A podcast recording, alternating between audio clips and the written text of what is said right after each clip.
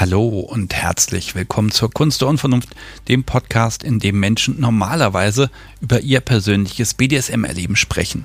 Doch diese Folge ist ein klein wenig anders. Heute geht es um BDSM aus Sicht der Sexualmedizin und wir beantworten Fragen aus dem Publikum. Aber mal ganz von vorne. Ich bin nämlich nach Göttingen gefahren und habe dort Dr. Jörg Signerski und Diplompsychotherapeutin Stefanie Verführt getroffen in der Klinik für Psychiatrie und Psychotherapie in der Universitätsmedizin der Georg August Universität haben die beiden dann ihre fachliche Sicht auf BDSM ausführlich und wie immer nicht abschließend erläutert. Ja, was waren das für Fragen aus dem Publikum? Es waren wirklich viele und wir konnten leider nur einige auswählen, aber hier ein paar Beispiele. Was lernen Mediziner über BDSM in der Ausbildung? Haben BDSMerInnen häufiger psychische Erkrankungen? Macht BDSM vielleicht süchtig? Und warum funktioniert BDSM überhaupt? Ja, und natürlich noch viele weitere Fragen. Infos zu meinen Gästen findet ihr diesmal besonders ausführlich in den Show Notes. Dort gibt es auch ein Quellen- und Literaturverzeichnis und haufenweise Kapitelmarken, mit denen ihr direkt in die einzelnen Fragen und die passenden Antworten reinspringen könnt. Schaut ruhig rein, es lohnt sich diesmal ganz besonders.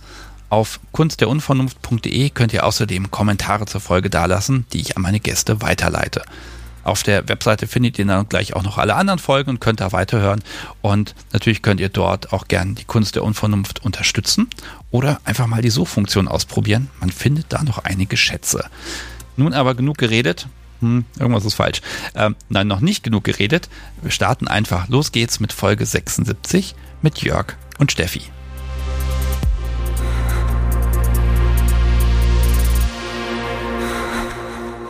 Ich habe mich in den Zug gesetzt nach Göttingen, beinahe pünktlich, aber ich bin angekommen hier in einem, ja, in einem Klinikum. Ihr erfahrt gleich mehr dazu. Und ich begrüße Jörg und Steffi. Hallo. Hallo. Hallo. So, das ist eine etwas andere Kunst der Unvernunft-Folge.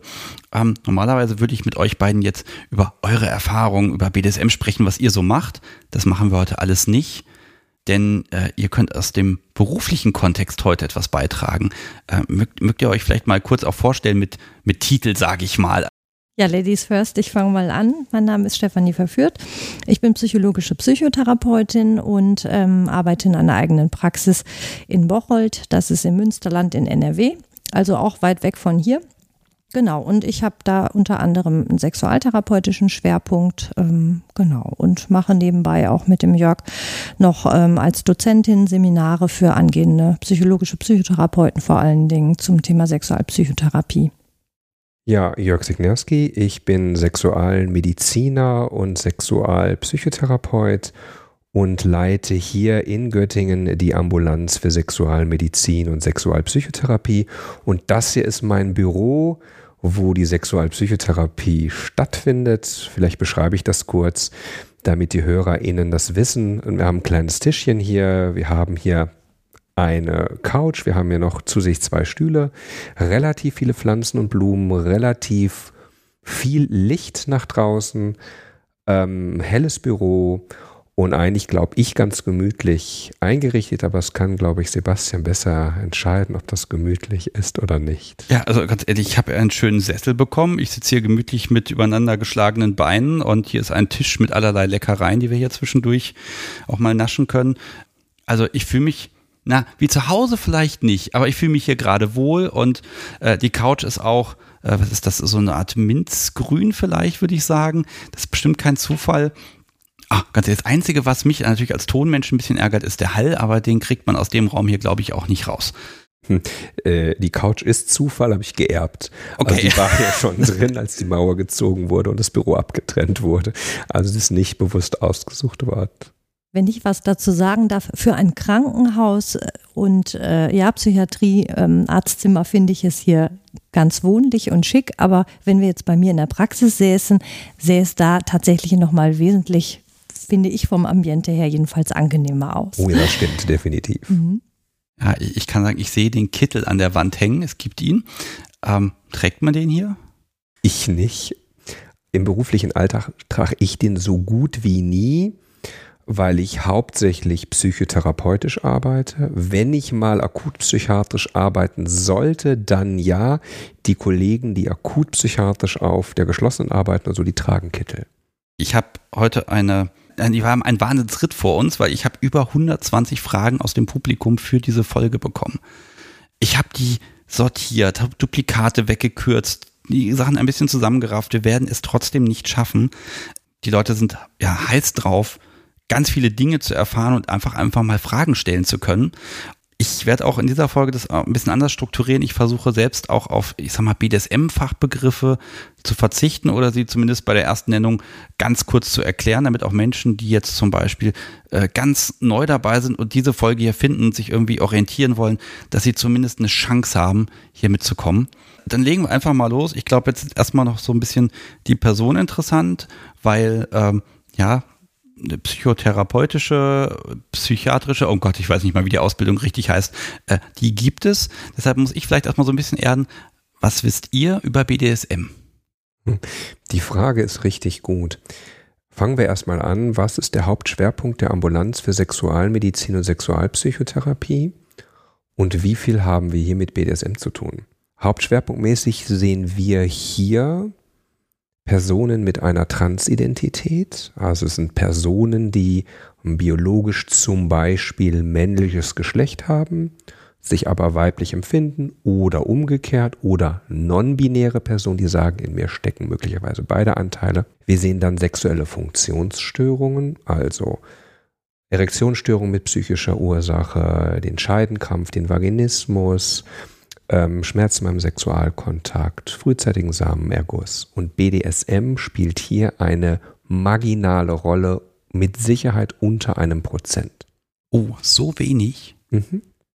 Ich weiß jetzt noch nicht, ob das für BDSM spricht oder einfach dafür, dass andere Probleme ja, wichtiger sind oder mehr Priorität dann genießen.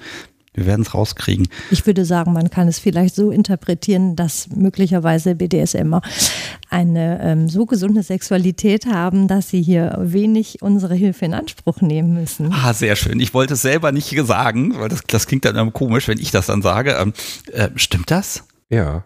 Es gibt Studien dazu, die sagen, äh, also wenn man sich anguckt, psychische Erkrankungen und BDSM, gibt es da einen Zusammenhang? Muss man eindeutig sagen, nein.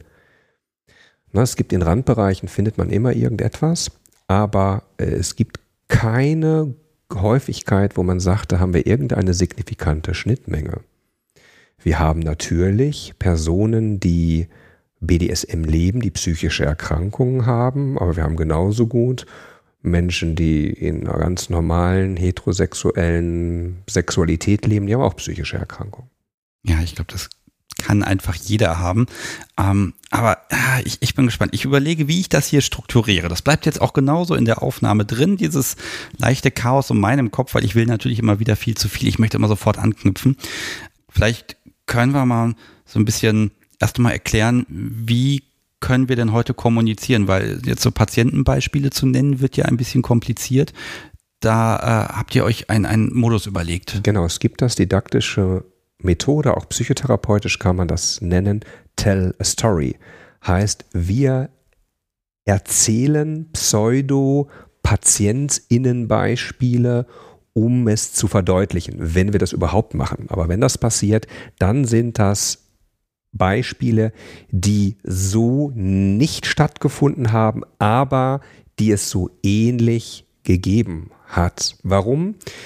Ähm, wir sind natürlich an, Schweige, an die Schweigepflicht gebunden und die müssen wir einhalten. Das heißt, was wir hier erzählen, da wird sich keiner wiederfinden, weil wir es so sehr verfremdet haben.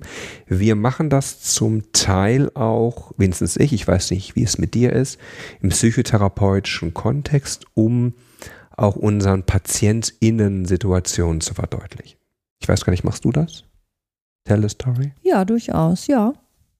Ich meine, das ist ja auch praktisch, dass Patienten dann ja auch mal von anderen vielleicht was hören ne? und das Gefühl haben, nicht so ganz die einzigen auf der Welt zu sein mit solchen Problemen.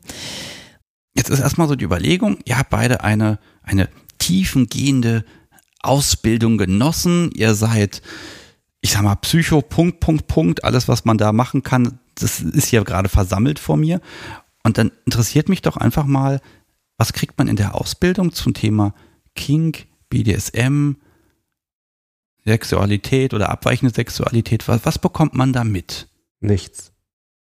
Ja, bei mir auch so gut wie gar nichts. Also ich muss vielleicht auch zur Erklärung nochmal dazu sagen, ne? du sagst ja, wir haben hier eine große Bandbreite sitzen. Das ist tatsächlich so. Der Jörg ist von Haus aus Mediziner, also äh, hat Medizin studiert, ist Arzt, ne? Psychiater und Psychotherapeut. Ich habe Diplompsychologie studiert und dann eine Psychotherapieausbildung gemacht und das Mindeste, was oder Höchste, was man da erwarten kann, ist tatsächlich, dass wir ein Seminar haben zum Thema ähm, sexuelle Funktionsstörungen und deren Behandlung, wo ganz kurz ein Abriss ähm, erfolgt ne, darüber, was es an ähm, ne, sexuellen Funktionsstörungen gibt.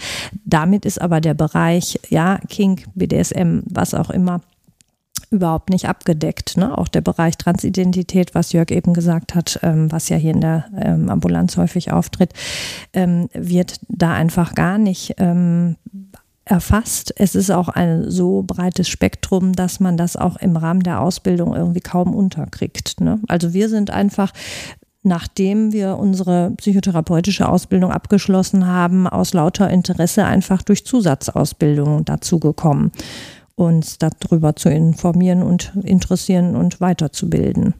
Die, die Zusatzausbildung, die muss man machen wollen oder äh, sind die, ich sag mal, Pflicht, dass man, ich weiß nicht, pro Jahr drei, vier Zusatzqualifikationen erwirbt oder ist das dann persönliches Engagement? Also grundsätzlich sind wir alle hier im medizinischen Bereich, ne, sowohl psychologische Psychotherapeuten als auch Ärzte und da auch alle Ärzte und Fachärzte angehalten, uns fortzubilden. Ne. Wir haben eine Regelung mit so Fortbildungspunkten, die wir im Jahr sammeln müssen oder in einem bestimmten Fünfjahreszeitraum müssen so und so viele Fortbildungspunkte gesammelt werden.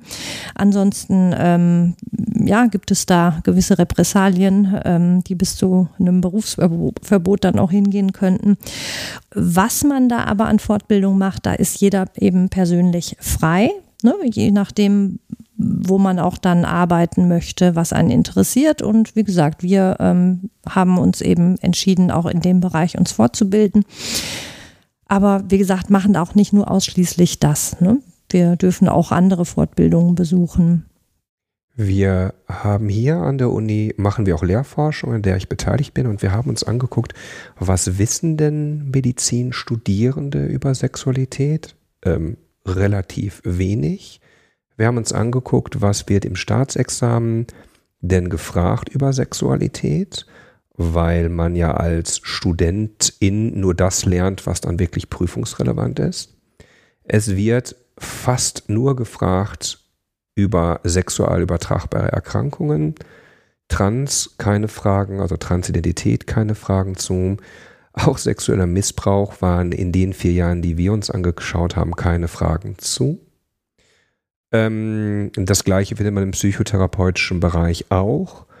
Und man muss wirklich auch sagen, in der psychotherapeutischen Weiterbildung zur Sexualpsychotherapeutin, auch wenn das 140 Stunden Theorie sind und 60 Stunden Fallsupervision spielte in meinem Bereich der BDSM, das BDSM-Thema keine Rolle.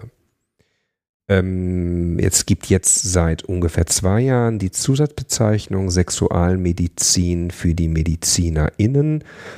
Da bin ich als Dozent mit drin und da machen wir eine halbe Stunde etwas zu BDSM und eine halbe Stunde kann man nur ganz oberflächlich bleiben.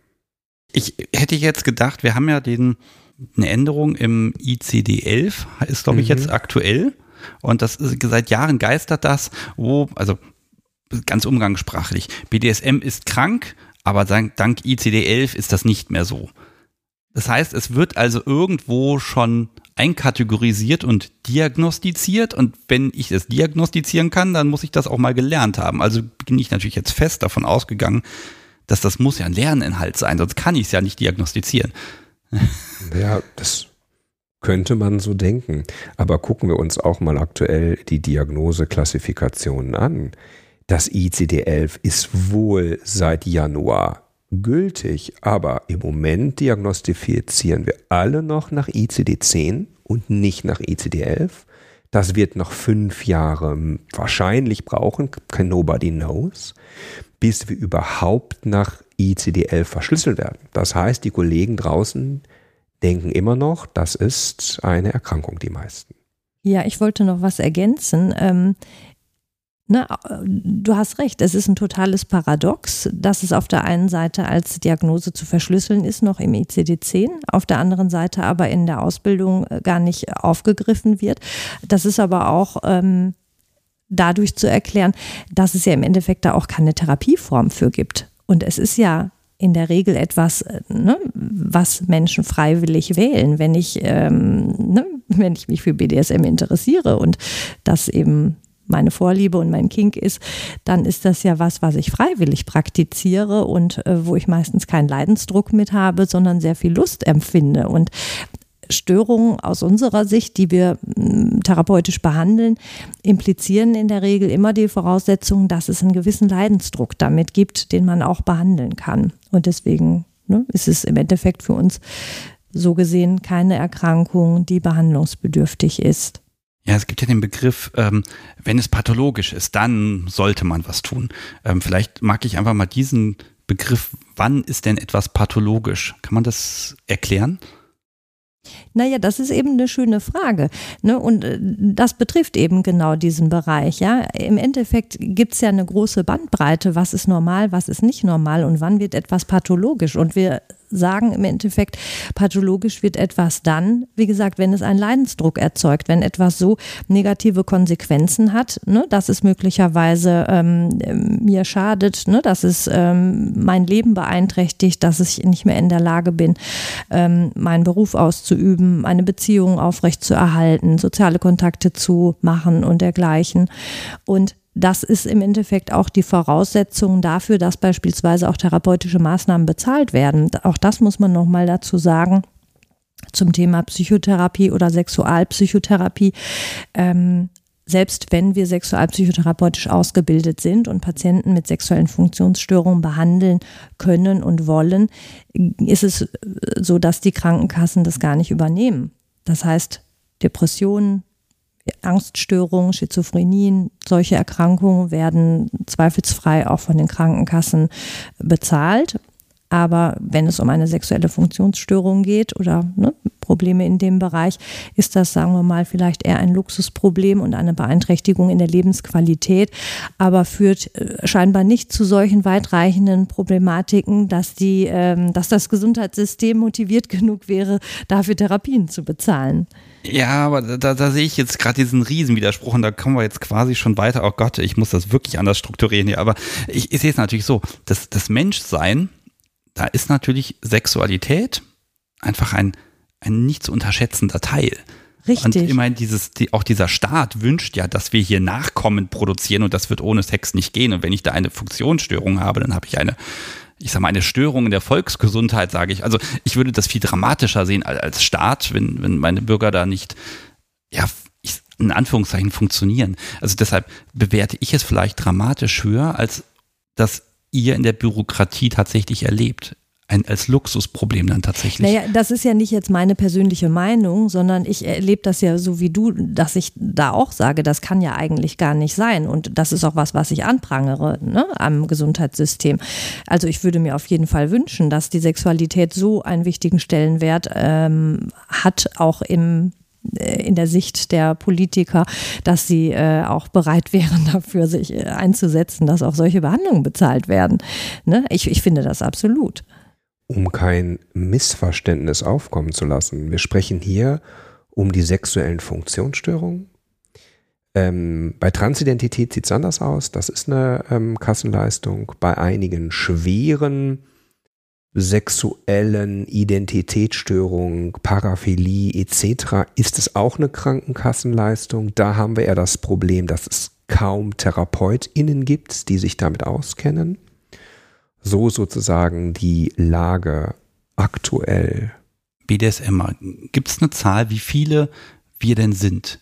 5%, 10, 15, 20, wie viel machen es und wie viel würden oder haben Gedanken in die Richtung? Äh, Sebastian, eine Gegenfrage. Was ist denn BDSM? Ja, ähm, ich bezeichne BDSM als all das, was über das hinausgeht, was ich von der Kirche vorgelebt bekommen oder von der Kirche zugestanden bekommen würde. So. Was stoppt dann? Wäre Selbstbefriedigung BDSM? Würden die Gedanken passen? Ja.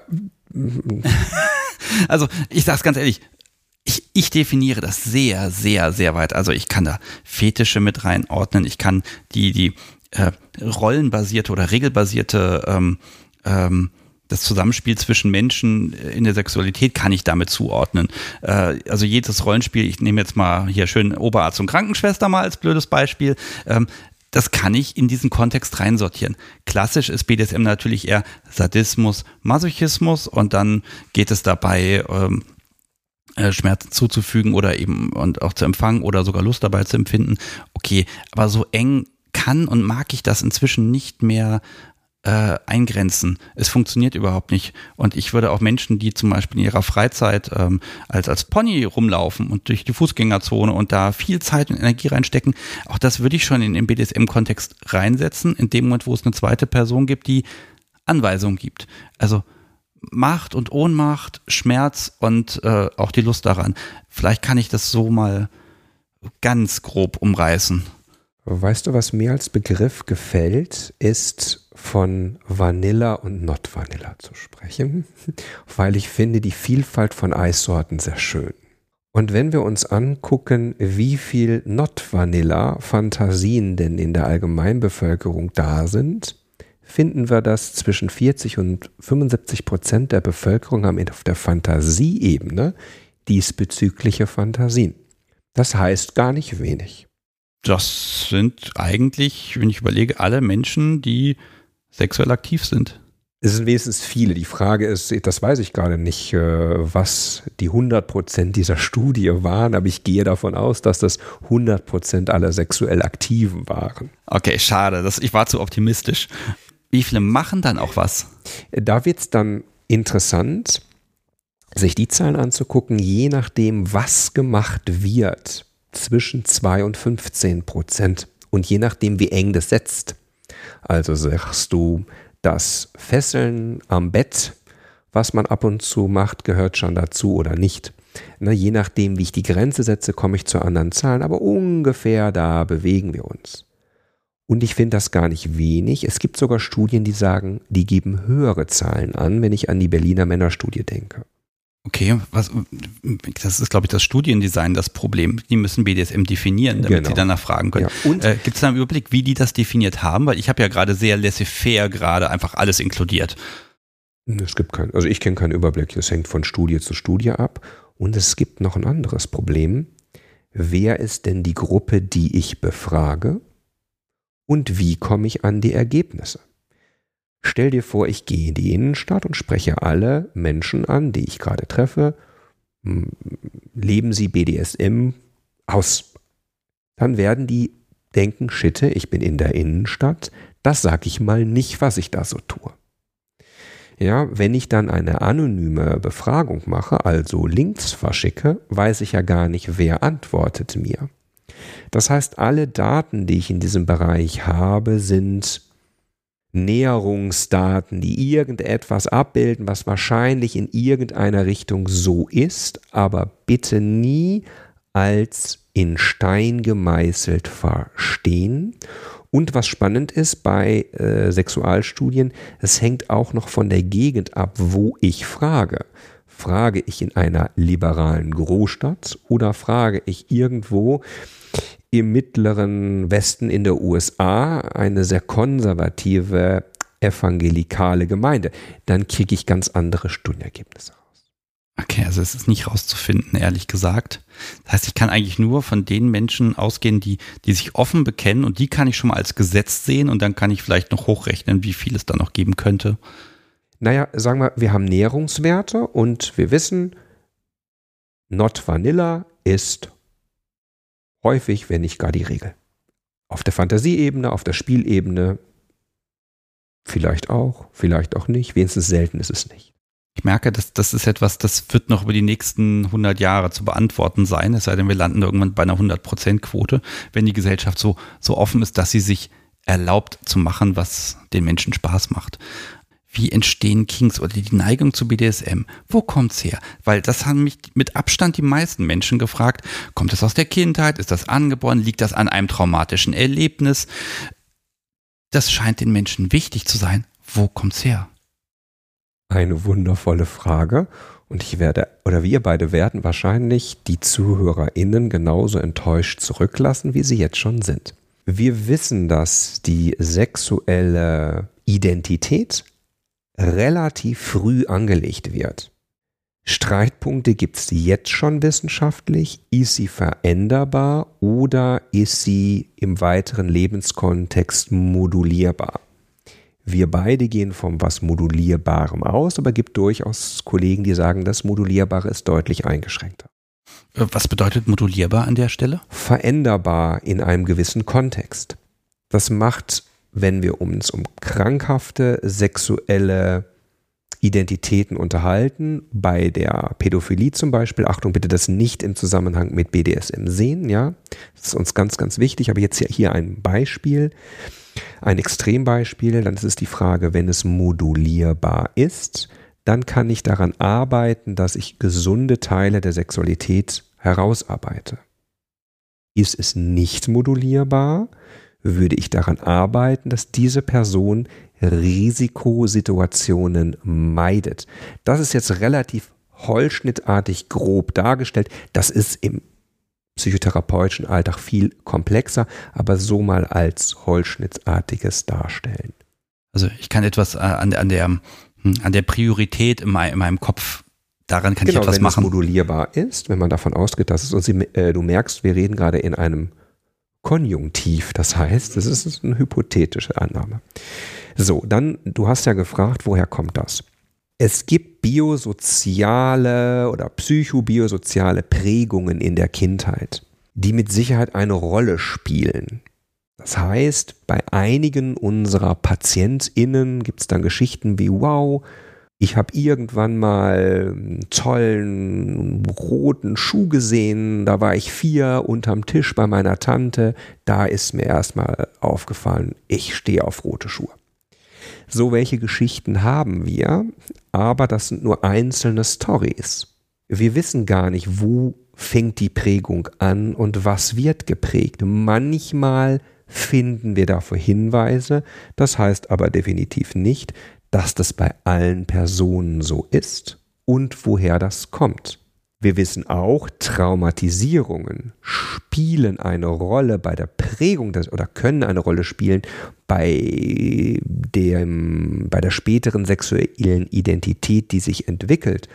Bei einigen ja, bei anderen nicht. Sodass man sagen muss, so ganz verstehen wir nicht, wie die sexuelle Identität schlussendlich entsteht. Also das ist dann eher ein, ich suche das Muster, weil ich mich mit mir beschäftige und dann werde ich in der Vergangenheit schon etwas finden, was da passt.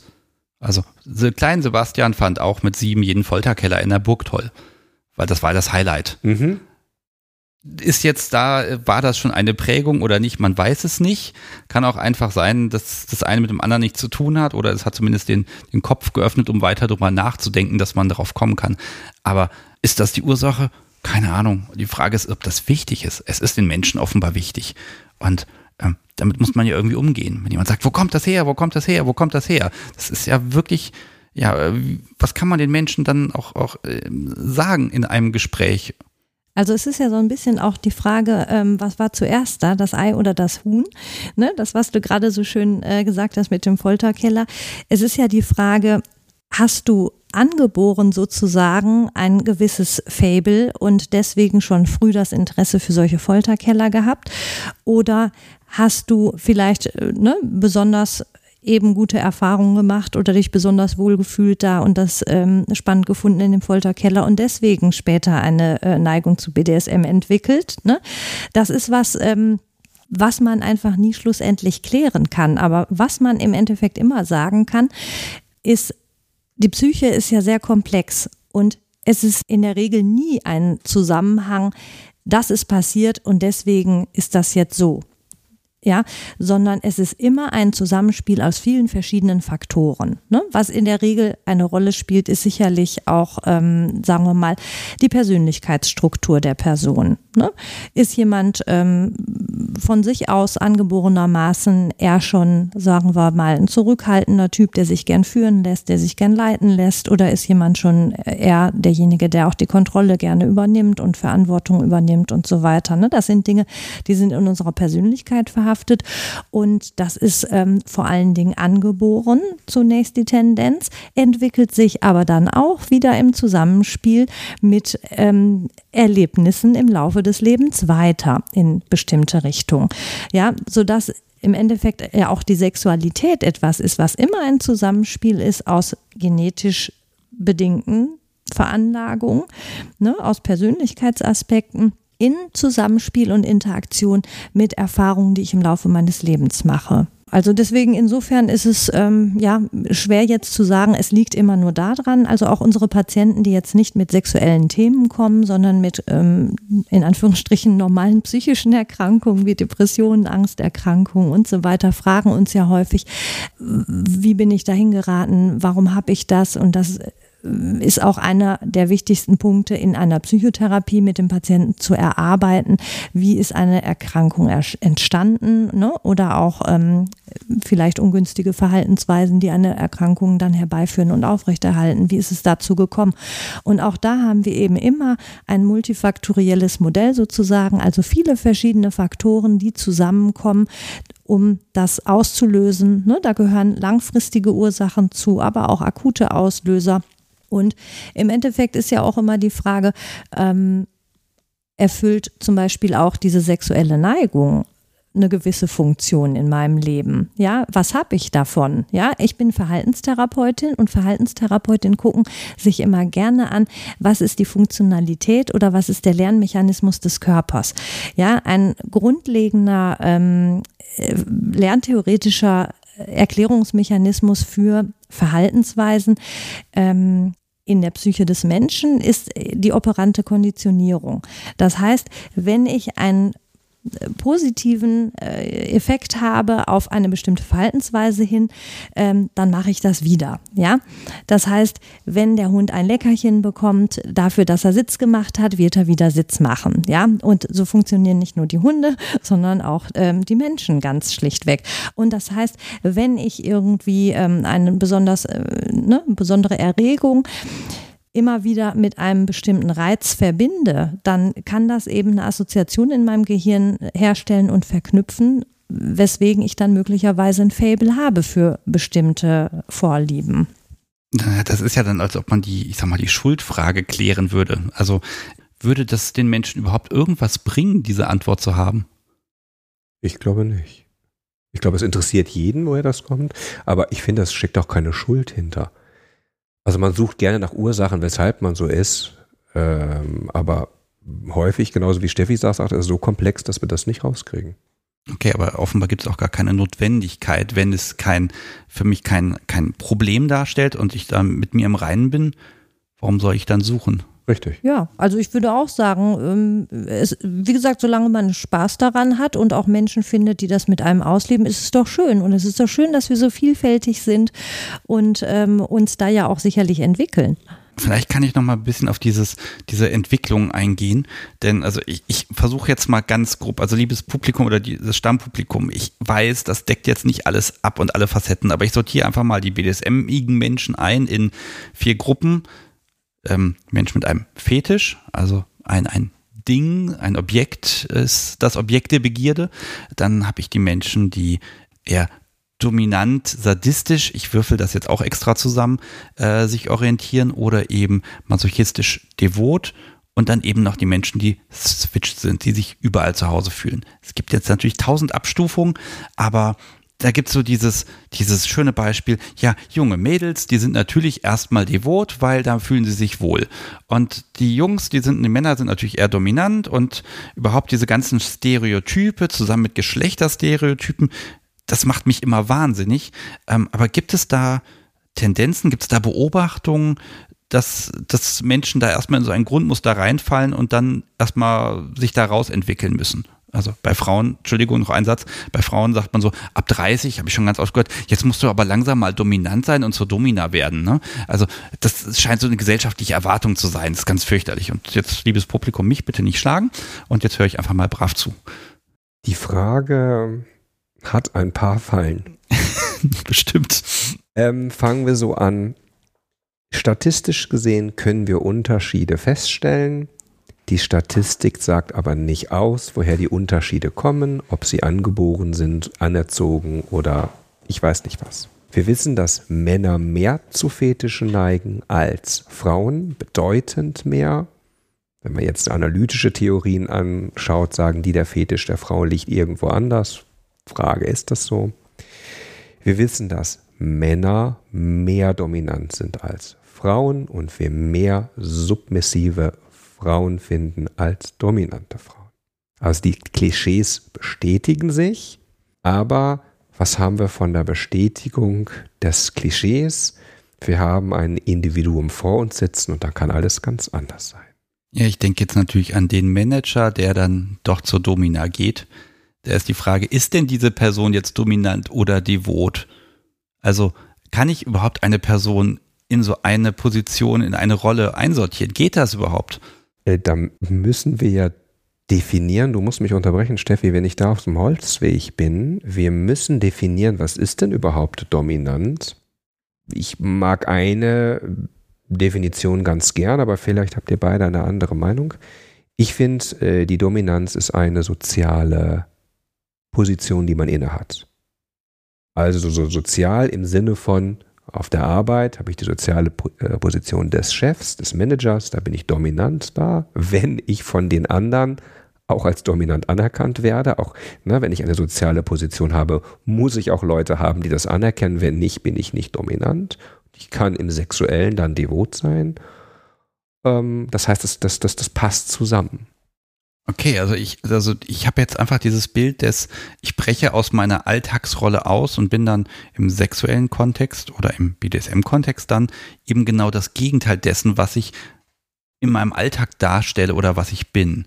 Und diese, Flex, diese Flexibilität beißt sich halt mit meinem Gefühl von, jemand ist devot oder ist dominant, weil offenbar äh, ist das der Situation oder dem aktuellen Umfeld geschuldet.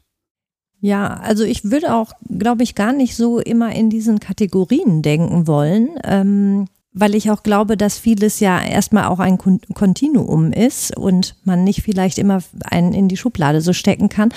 Und selbst wenn wir das jetzt so schubladenmäßig machen, wie du das gerade sagst, ähm, glaube ich trotzdem, auch da darf es ja von allem etwas geben. Also ich glaube, es gibt durchaus Leute, die grundsätzlich dann eher so eine dominante Rolle vielleicht in ihrem Alltag spielen und aber dann sozusagen zum Ausgleich vielleicht auch brauchen und das mögen, sich dann im sexuellen Kontest auch mal ähm, submissiv zu geben. Umgekehrt wird es aber genauso auch Menschen geben, die sowohl im beruflichen und Alltagskontext ähm, dominant sind, als auch im sexuellen dann diese Rolle spielen möchten und vielleicht auch gar nicht aufgeben können. Auch da finde ich, ist es individuell sehr unterschiedlich. Ne? Und von daher, ich glaube, es ist einfach alles möglich und man kann an der Stelle vielleicht eher gucken, was ist die Funktion dahinter oder ne, was ist ähm, sozusagen die Dynamik dahinter, weswegen jemand das macht. Und der Manager, das ist ein Klischee, ne? Also was du da nennst, also das ist jetzt, es widersträubt sich mir dieses Klischee zu benutzen, ja. ja. Also natürlich gibt es diesen Manager, aber man findet auch genau das Gegenteil von dem, was du gerade schilderst. Okay, also ich kann zusammenfassen, das ist im Grunde von Person zu Person unterschiedlich. Ende. Alles ja. darf, nichts muss. Ich habe relativ viele Anfragen zu bekommen zum Thema ja, ähm, Stabilität, mentale Stabilität. Jörg, du hattest das am Anfang schon gesagt, dass BDSM möglicherweise ein bisschen, oder ihr beide habt das gesagt, ein bisschen ja, mental stabiler sind. Die Frage ist so ein bisschen, wie kann das sein? Ist BDSM vielleicht ein Heilmittel für Stress und Alltag und Leben? Oder ähm, also was spielt da zusammen? Was ist da auch wieder Ursache und Wirkung? Und ähm, weil BDSMer scheinen, das sehe ich auf meiner Liste hier, scheint ganz viel Angst vor toxischem BDSM zu haben. Und ähm, ich finde in diesen beiden Fragenkategorien hier, die ich hier liegen habe, äh, da beißt sich das total. Wenn ich zu viel mache, mache ich einen, einen psychischen Schaden. Und auf der anderen Seite, ich mache BDSM, deshalb geht es mir psychisch besser. Und wie spielt das zusammen? Also, Sexualität kann ein Skill sein, damit es einem besser geht. Jegliche Form von Sexualität im gesunden Maße. Ja, wir sprechen, wenn wir hier darüber sprechen, sprechen wir nicht über das Pathologische. So, das heißt auch BDSM spielen kann ein positiver Skill sein, kann einen entspannen, kann für Ablenkung sorgen. Wir wissen, das habe ich gerade schon gesagt, dass wir keine psychischen, keine Häufigkeit von psychischen Erkrankungen haben bei BDSM-Lern. Natürlich, habe ich eben auch schon gesagt, gibt es BDSMler, die psychisch erkrankt sind. Und es gibt auch mit Sicherheit BDSMler, die das Spiel des BDSMs nutzen, um sich mit ihrer psychischen Erkrankung auseinanderzusetzen, im Positiven, aber die es auch teilweise machen und sich psychisch schädigen und diese psychische Störung unterstützen. Das sind auch das sind aber wieder Randgruppen. Wir wissen, dass BDSM, da gibt es eine einzige Studie zu, die sagt, BDSMler sind stabiler. Die hat sich dann Sexualität angeguckt und die haben gesagt, meine Güte, die sind offener bezüglich Sexualität, können darüber besser reden, sind toleranter, was ja auch passt weil, und das wissen die Zuhörerinnen ja alle ganz gut, was machen BDSMler? Die tauschen sich viel aus, unterhalten sich viel über Grenzen, über Codewort, über Wünsche. Und das macht natürlich etwas mit der Sichtweise auf Sexualität. Das macht das Standard-Vanilla-Paar mit Sicherheit nicht so intensiv. Ja, das ist natürlich an der Stelle auch ein Ding der Notwendigkeit. Also wenn ich Dinge mache, die über gewisse Wohlfühlgrenzen hinausgehen können, dann muss ich natürlich diese Fähigkeit haben, darüber zu kommunizieren, zu reflektieren. Ich glaube, das betrifft auch beide Seiten. Also sowohl ähm, die unten spielende Person muss ein Codewort haben oder das hilft, eins zu haben, um sich sicher zu fühlen, zu sagen, ich kann hier jederzeit aus der Situation raus. Auf der anderen Seite muss aber auch die oben spielende Person sich darauf verlassen können, dass das dann auch kommt. Ne? Also es fordert von beiden viel Kraft und Kommunikation scheint einfach wirklich notwendig zu sein. Ohne, das scheint ein Skill zu sein, ohne den geht es wirklich nicht. Aber vielleicht so ein bisschen im Bereich Gesundheit erstmal bleiben, dann kann ich ja vielleicht mal so einen Block heute mal durchstreichen. Weil das sind die Sachen, die die Menschen am eindringlichsten interessieren. Es geht um Subspace, also der Zustand während und nach einer Session wo man einfach, ich sag mal, ein bisschen wie auf Wolke 7 schwebt und den Subdrop, also den, den Absturz, ähm, wenn einem plötzlich, wenn alles nur noch fürchterlich ist und man gar nicht mal genau sagen, warum. Ja, was passiert dabei aus psychologischer Sicht? Und ähm, äh, ja, wie kann man auch vielleicht, wenn es dann passiert, den Subdrop an der Stelle, wie kann man das abmildern? Und von mir noch die Ergänzung, das gilt natürlich auch immer alles für Top, dem kann es auch mal schlecht gehen oder ihr kann es auch mal schlecht gehen. Also wie können Menschen sich gegenseitig unterstützen, dass ihnen nichts Schlechtes widerfährt? Ähm, gucken wir uns die Hypothesen dazu an. Woran liegt das? Subspace. Wir haben während des Sexualkontaktes äh, oder auch während des Spielens, denk an äh, Schlagen etc., einen absoluten Ausstoß von Endorphinen, von Oxytocin, also verschiedene Hormone, die ausgestoßen werden die uns diesen Rauschzustand dann äh, in, uns in diesen Rauschzustand versetzen. Ähm, das Gegenteil davon ist der Hormonentzug. Wir sind vorher gut drauf und die Hormone sinken und dann geraten wir in diese ja, Dysphorie, in diese schlechte Stimmung. Das kann sogar noch teilweise 17 Stunden später, also Stunden später noch passieren. Das muss nicht direkt nach der Session passieren. Das kann auch passieren, wenn man dann auf einmal, man hat abends gespielt und morgens ist man auf der Arbeit und merkt, wow, irgendwie ist was mit mir nicht richtig. Das kann dann auch nicht nur etwas mit den Hormonen zu tun haben, sondern auch mit Scham, mit Realisierung. Passt das überhaupt zu meinem Vorstellung von Sexualität, passt das zu meiner Moral, sowas kann da eine Rolle spielen. Also Scham spielt dann auch, kann unter anderem eine Rolle spielen. Was kann man dagegen tun, gegen dieses Runterfallen? Ähm, Aftercare ist eine Möglichkeit und ich glaube, das können BDSM da ganz gut, wenigstens ich hoffe. Ähm, es ist eine Möglichkeit und darüber sprechen und Aftercare ist, muss da nicht nur heißen, ähm, direkt danach, sondern kann es auch sein, dass man sich die Nähe holt, die man vielleicht dann braucht, ein paar Stunden später oder sich darüber austauschen und sagt, meine Güte, mir geht's schlecht, lass uns äh, mal darüber unterhalten. Ähm, kann ich dann, wenn ich jetzt ähm, beim Spielen bin, da schon etwas aktiv tun? Also vielleicht kann ich ja den Hormonpegel nicht so hochschießen lassen wie so ein Zuckerschock, damit er auch gar nicht so absinken kann. Also kann ich nicht einfach ein bisschen sanfter sein und dann kann auch nichts passieren. Oder, oder, also liegt es da dran, an der Intensität oder ist es, äh, ja, ist es beeinflussbar überhaupt? Also wenn du in der Normvariante bist, nein, dann ist es halt so, wie es ist. Es gibt natürlich eine Ausnahme, die muss man hier benennen, sind PatientInnen mit einer Traumatisierung als Vorgeschichte, Achtung, auch wieder Randgruppe, äh, die dann eine sozusagen Retraumatisierung haben aufgrund des Spiels. Man würde jetzt Trigger sagen. Genau. Mhm. Und da muss man einfach sagen, da geht es darum, diesen Trigger zu vermeiden, wenn man ihn kennt. Kann man Trigger mal definieren, weil das, das weicht sehr ab. Ich habe auch äh, manchmal so diese Info, wenn ich jetzt im Podcast Themen anspreche, äh, ja, wenn es in dem Bereich geht, bitte eine Triggerwarnung machen. Und da bin ich immer nicht so sicher, was ist denn jetzt ein Trigger? Ist es, wenn das Thema, wenn ich mich damit nicht wohlfühle oder wenn es mich dann wirklich, wenn wirklich was mit meiner Psyche passiert? Also kann man das definieren? Naja, Trigger ist erstmal das englische Wort für Auslöser. Also Trigger ist erstmal ähm, ganz schlichtweg der Reiz, der das auslöst, dass du sozusagen in dieses alte Erleben kommst oder eben in das schlechte Gefühl.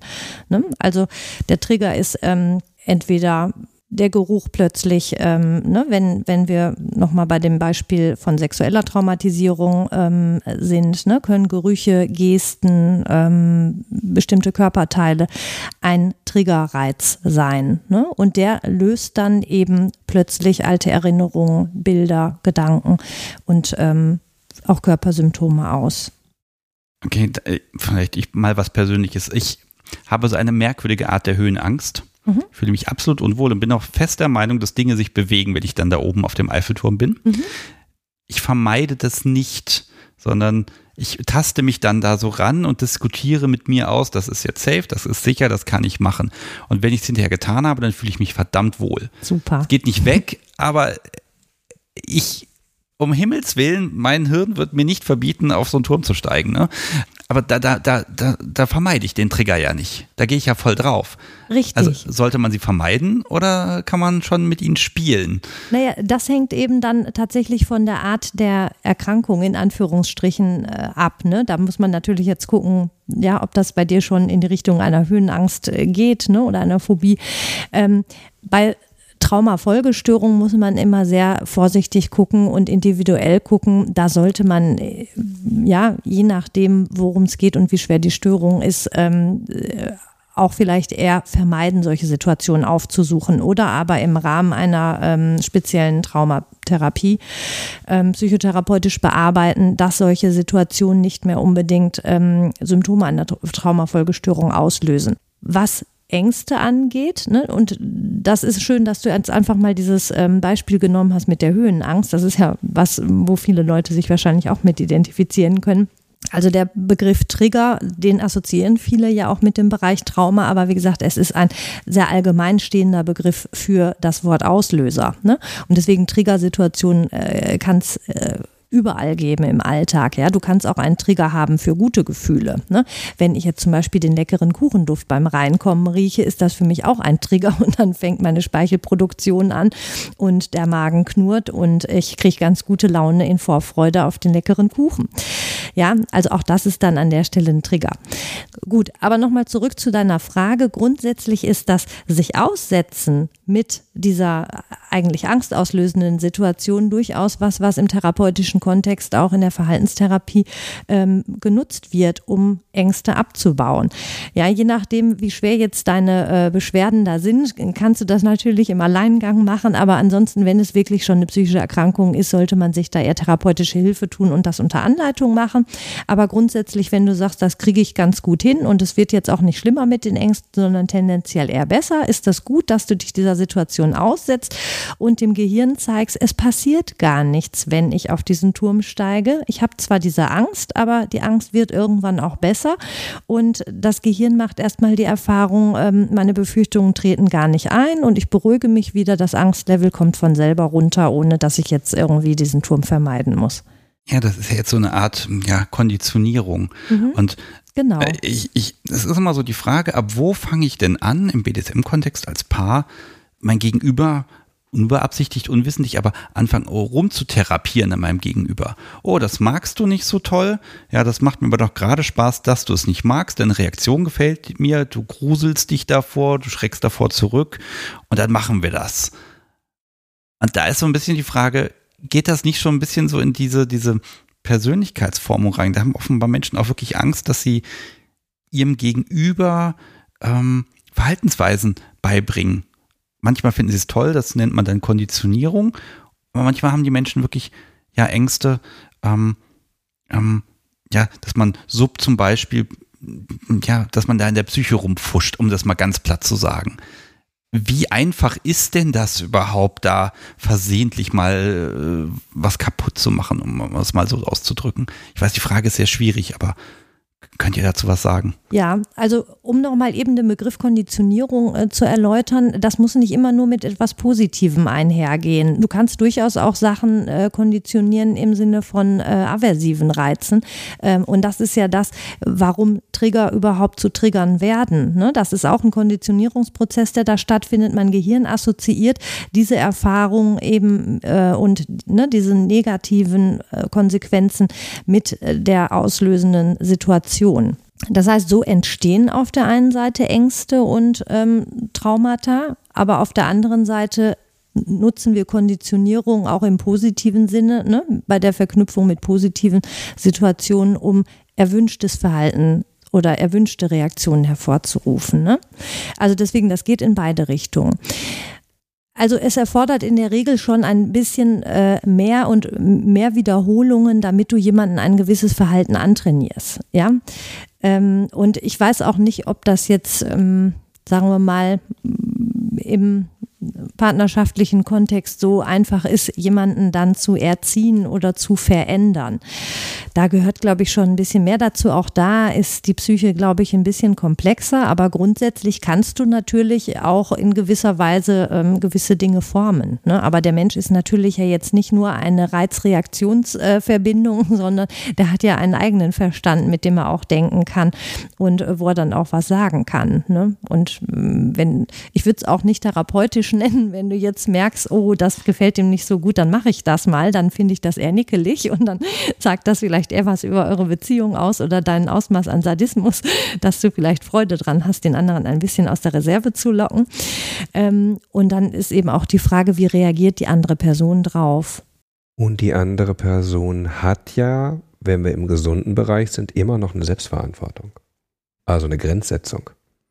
Das ist bei uns als Sexual- und Paartherapeuten unwahrscheinlich wichtig. Wir sprechen von Veto- und Egoismusregel, Prinzip der Selbstverantwortung, was im sexualtherapeutischen Kontext wirklich entscheidend ist. Das heißt, derjenige, der Lust hat, kann natürlich in einem bestimmten Rahmen das machen, was er möchte. Der andere hat aber die Verpflichtung, Veto zu sagen, eine Grenze zu setzen. Und wenn du irgendwen, weiß ich nicht was, immer eine Spinne aufs Bein legst und er will das nicht, ja, dann hat er, und er sagte Veto, dann musst du dich ja daran halten. Sonst sind wir auch wieder im pathologischen Bereich. Das heißt, wenn der Nein sagt, das ist das Nein und gut ist, und dann wirst du ihn ja nicht konditionieren können. Also ich glaube, da ist auch wieder dieser Faktor des Miteinander. Das Leben ist ja nicht eine andauernde Session. Ne, die Frau konditioniert mich ja auch. Mhm. Nämlich, sie hat mir mal eine so eine kleine Bimmel geschenkt, die steht neben dem Bett. Wenn ich da drauf drücke, kommt ein doppelter Cappuccino. Idee hat sie mir so verkauft, dass ich sie jetzt konditioniere, sie hört das Klingeln und dann bringt sie diesen doppelten Cappuccino. Fakt ist, ich bin konditioniert, wenn ich einen Cappuccino haben will, dann suche ich eine Bimmel. Ähm, und und ob sie das dann immer hört und überhaupt nicht und so weiter und so fort. Also ne, ihr merkt, das ist, das ist jetzt sehr viel Humor da auch mit drin. Aber es ist sehr spannend zu sehen, wie, wie Dinge auf einen auch wirken und auch wieder zurückwirken. Und nicht nur die Reaktion der anderen Person ist spannend, sondern auch die eigene auf etwas. Ja. Ich finde ein Beispiel schick, weil ihr habt euch beide freiwillig für diese Bimmel entschieden. Die Frau ist schuld, sie hat sie geschenkt. Mhm. Und du hast dich drauf eingelassen. Ja, verdammt, ich hätte das Safe Word benutzen sollen. Ach, ähm, okay. Ich gehe nochmal ganz wichtig in den Punkt rein, Traumabewältigung. Es gibt Menschen, sagt es Jörg schon, Randgruppe, aber es gibt sie, wo Menschen versuchen, mit BDSM ein Trauma zu bewältigen. Also sie nutzen BDSM, ich sag mal, als Werkzeug und da schließt sich dann auch dann wieder an, dann wird dann das leider Gottes jetzt in meinen Beispielen ich habe, sind es immer die submissiven Menschen, die das betrifft.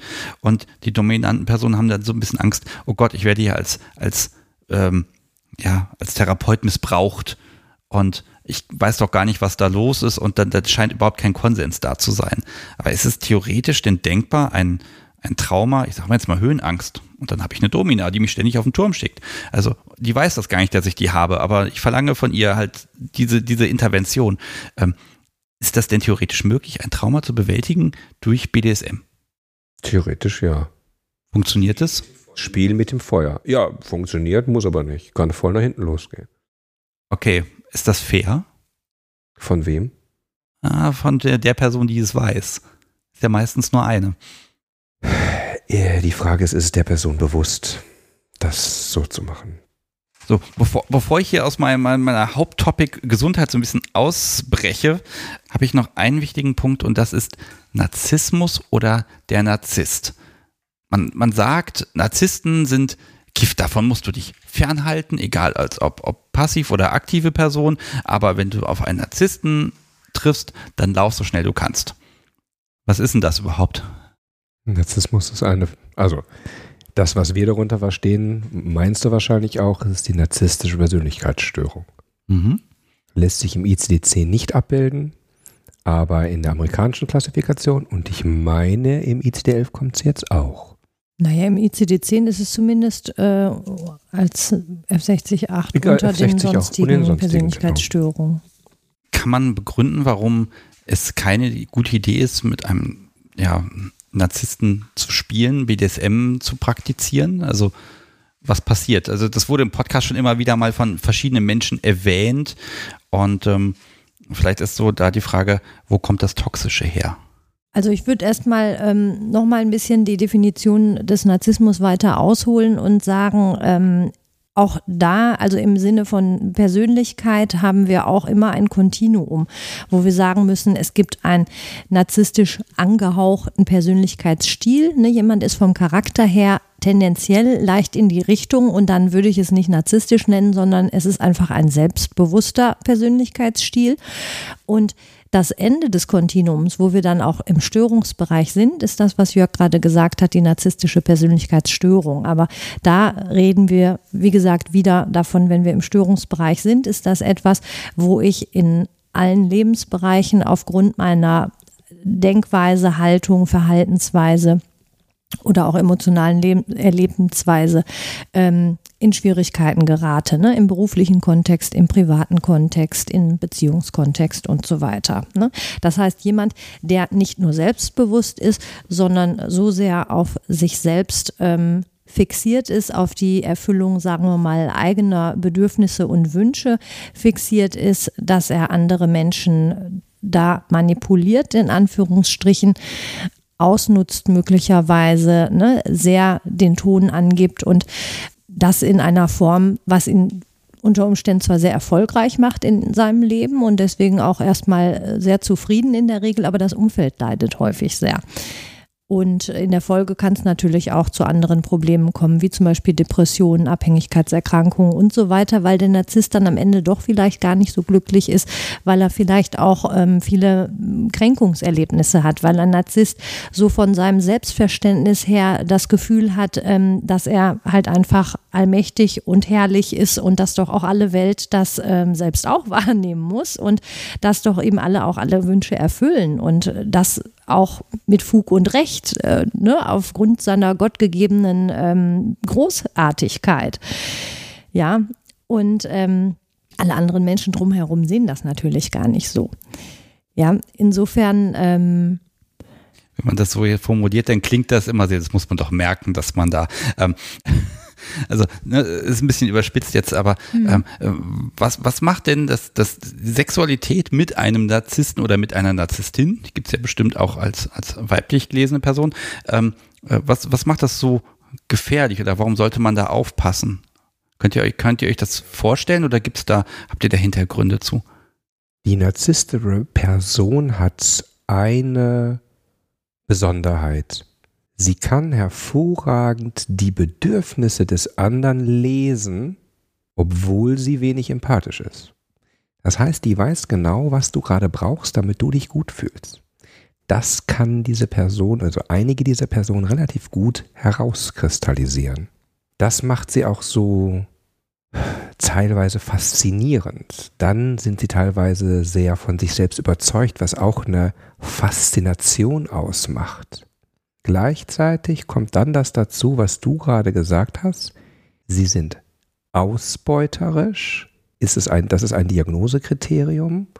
Und sie sind trotzdem, obwohl sie herausgehen, was dich in deinem Narzissmus pinselt, sind sie gleichzeitig aber auch noch wenig empathisch. Also das, diesen Widerspruch verstehe ich ehrlich gesagt nicht. Also sie können Bedürfnisse lesen. Lesen heißt ja auch sich des, dessen bewusst sein. Das heißt, äh, entscheiden sie sich aktiv dagegen, ne, also ich sag mal, freundlich zu sein, obwohl sie wissen, was sind die Bedürfnisse. Das macht doch theoretisch guten BDSM aus. Ich merke, dass ich es falsch formuliert habe. Ja, ja, aber hm, sie können lesen, was dich Deine Bedürfnisse äh, können die lesen, die, die können die sehr gut bedienen, dass du dich toll fühlst. Das kriegen die hin. Gleichzeitig wissen die aber auch, wie sie sich stark verletzen können. Sagen wir mal so, sie kriegen es gut hin zu wissen, welche Knöpfe sie bei dir drücken müssen, damit du das tust, was sie wollen und was ihnen am Ende dient. Ja, es, es fällt dir möglicherweise nicht so sehr auf, ähm, ne, dass es ihnen rein um ihre Bedürfnisbefriedigung geht. Ähm, aber sie sind sehr gut darin, das zu ergründen, was sie tun müssen, damit du ihnen freiwillig sozusagen äh, dienst, in Anführungsstrichen. Ah, okay, aber dann kommt eben nichts mehr zurück, genau, weil das ist ja nicht kommt, zielführend. Genau, eben. Deswegen, da, da, das ist eben der Grund, ne, warum es dann in der Pathologie, also wenn wir im Störungsbereich sind, auch nachher zu Problemen führt, weil es irgendwann auf Dauer niemand mehr mit dem Menschen aushält. Ne? Aber deswegen habe ich ja eben auch gesagt, Narzissmus ist äh, vorsichtig zu betrachten und im Endeffekt ein Kontinuum. Nur die wenigsten landen ja wirklich in dem Bereich, wo es wirklich ähm, eine Störung beinhaltet, ne, sondern jemand äh, grundsätzlich mit so einem Persönlichkeitsstil in mehr oder weniger starker Ausprägung kann davon ja auch sehr ähm, viel Gewinn schöpfen. Ne? Das sind meistens Leute, die in sehr erfolgreichen Positionen, sehr erfolgreich ähm, ja, Teams leaden zum Beispiel, ne? managen, ja, erfolgreiche Unternehmen managen, weil sie zum einen auch wahnsinnig ehrgeizig sind, ähm, leistungsstark sind und ähm, auch ähm, ja in der Lage sind, ne, Menschen ja da für sich, sagen wir mal, auch einzusetzen und arbeiten zu lassen. Ähm, und wie gesagt, auch, auch gerne Macht ausüben, sag ich mal, und, und Menschen führen. Ne? Jemand, der in einer Leitungsposition arbeitet, aber von seinem Persönlichkeitsstil her ähm, eher unterwürfig oder abhängig strukturiert ist, ne? eher so der submissive Part dann, fühlt sich ja in seiner Rolle so unwohl, dass er dann auch nicht unbedingt diesen Job wahnsinnig gut ausführen würde. Und inwieweit man das jetzt zusammenbringen kann, eben wie narzisstisch oder wie ähm, selbst unsicher ein Mensch von der Persönlichkeitsstruktur her ist und ob sich das dann abbildet im Thema dominant-submissiv, auch das ist, so wie wir das vorhin vielleicht schon hatten, auch wieder eine Frage, ähm, muss das immer miteinander kongruent sein oder kann nicht auch der Narzisst mal klein sein wollen und das kompensieren wollen in einer unterwürfigen Rolle? Dass er auch mal die Kontrolle abgeben darf und nicht immer den Starken spielen muss. Weil es auch unter den narzisstischen Menschen ähm, die Situation gibt, oder sogar häufig so ist, dass sie zwar nach außen hin dieses großartige und selbstbewusste präsentieren und ganz charismatisch ähm, auftreten, aber innerlich eigentlich immer mit einer ganz großen Angst rumlaufen, selbst gar nicht ähm, so toll zu sein, wie sie sich verkaufen und ähm, ja, innerlich häufig doch ganz selbstunsicher sind und Angst davor haben, dass irgendwann der Schwindel rauskommt und irgendwer sie entlarvt. Ne? Deswegen hat man auch diese Situation, dass die dann schnell kränkbar sind, wenn jemand nicht gleich ihrer Meinung ist. Ah, okay. Also äh, ich überlege gerade, wo dieses, diese, diese Warnung herkommt. Lass dich nicht mit einem Narzissten, mit einer Narzisstin ein, das endet nicht gut. Mhm. Das, das, klingt immer so, als ob der, der, Mensch einen irgendwann um die Ecke bringt, äh, zwar, äh, früher oder später, aber das scheint nicht der Punkt zu sein. Also was ist denn die Gefahr für, für eine Person, wenn ich, wenn, wenn sie auf so eine, einen, einen pathologischen Narzisstin, oh Gott, trifft? Also was kriegt das Umfeld davon mit und warum ist das so toxisch? Ja, also das geht ja im Endeffekt darum, wie gesagt, der Narzisst guckt in erster Linie auf seine Bedürfnisbefriedigung und ähm, kann andere ganz gut dazu bringen, ihm zu dienen. Und das wird dann insofern für andere vielleicht toxisch, wenn man sich selbst aufgibt. Ja, es gibt ja Menschen und häufig hat man die Kombination in Partnerschaften, dass der eine Teil eher narzisstisch strukturiert ist, ne, das heißt dominant, der andere ähm, der dazu häufig sich ja, dann da auch passend fügt, ähm, ist derjenige, der eher von der Persönlichkeitsstruktur her, wir nennen das abhängig oder selbst unsicher strukturiert ist, der braucht jemanden, der profitiert im Endeffekt auch erstmal davon, dass er jemanden hat, der den Ton angibt. Der ist nämlich total froh, wenn er selbst keine Entscheidungen treffen muss.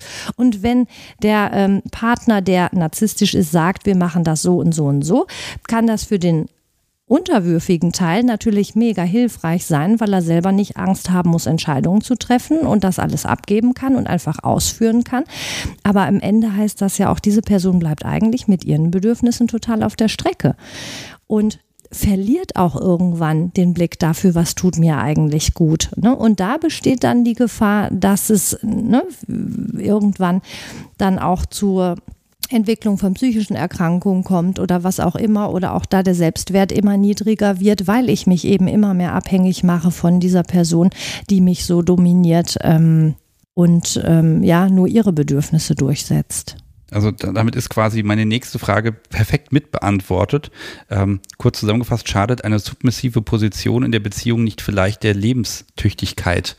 Ja? Und da würde ich jetzt aus dem, was ich verstanden habe, sagen, ja, wenn, wenn man es mit einem Narzissten zu tun hat und selber dafür ein bisschen anfällig ist, dann ist es vielleicht eine blöde Kombination. Kann, Kommt das hin? Kann, aber muss nicht. Ne? Also auch da immer wieder, es ist die Frage, wie sehr ist mir das bewusst, wie sehr mache ich das bewusst in der ähm, Konstellation. Ne?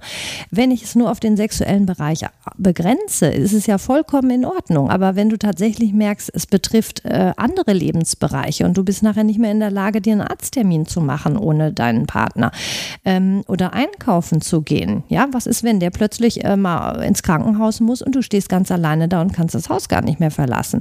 Ähm, oder bist so lebensunpraktisch geworden, dass du dich gar nicht selbst versorgt kriegst. Das wäre ja nun mal wirklich nicht mehr günstig. Oder was ist, wenn der Partner dich plötzlich verlässt? Ja, und du bist dann völlig unselbstständig. Ne? Also das sind dann Sachen, wo ich schon sagen würde, das ist ähm, ne, ungünstig, aber bis dahin muss es ja auch erstmal kommen und das passiert eben ne, halt eher in ungünstigen Konstellationen. Da muss auch eben dieser submissive Part schon sehr von sich aus auch selbst unsicher sein. Und ich weiß nicht, ob das wirklich immer so ist im BDSM-Bereich, dass das dann ähm, Personen sind, die vom Persönlichkeitsstil dann ähm, in Richtung selbstunsichere Persönlichkeitsstörungen gehen. Ja, ich glaube, das ist auch mal, da muss man vorsichtig sein. Submissiv heißt nicht unsicher oder devot. Genau. Das heißt einfach nur, das ist die Rolle, in der ich mich wohlfühle das sagt ja erstmal nichts weiter aus über meine Fähigkeiten, ne? mich durchzusetzen. Genau, deswegen habe ich das vorhin gesagt, ähm, ne, dass man wahrscheinlich nicht von der Persönlichkeitsstruktur per se drauf schließen kann, in welche Rolle ich mich begebe. Ne? Das ist ja ein bewusstes Schlüpfen in diese submissive Rolle, was eben nicht heißen muss. Ne? Und deswegen denke ich, dass es weniger selbstunsichere Menschen in devoten Personen gibt als narzisstische Menschen in dominanten Positionen. Aber wie gesagt, das sind alles Sachen, da gibt es keine Studien zu. Das ist jetzt mal persönliches Feeling. Ja, ich, ich merke, hier gehen viele Fragen auch so ein bisschen in diese, diese äh, Position rein, wo eine Bewertung gefordert wird. Und ich, also Ja oder Nein Fragen sind das ganz oft. Und ich merke aber, es ist immer das Zusammenspiel, es ist immer eine, eine feine Skala, die mit, mit also Graubereiche, die mit anderen Graubereichen wiederum gemischt werden. Und ähm, ne, offenbar ist es, ist es leider Gottes einfach nicht so einfach, was im Kopf vor sich geht. Ja. Und jetzt frage ich mich, wieso kriege ich das hin, erfolgreich, also was heißt erfolgreich, für mich und hoffentlich auch meine Partnerin befriedigend BDSM zu machen. Aus irgendeinem Grund scheint es da einfach zu funktionieren. Sind Menschen dafür einfach talentiert? Oder also, woran, nein, also woran liegt das, dass das funktionieren kann, wenn, der, wenn die Psyche doch so kompliziert ist?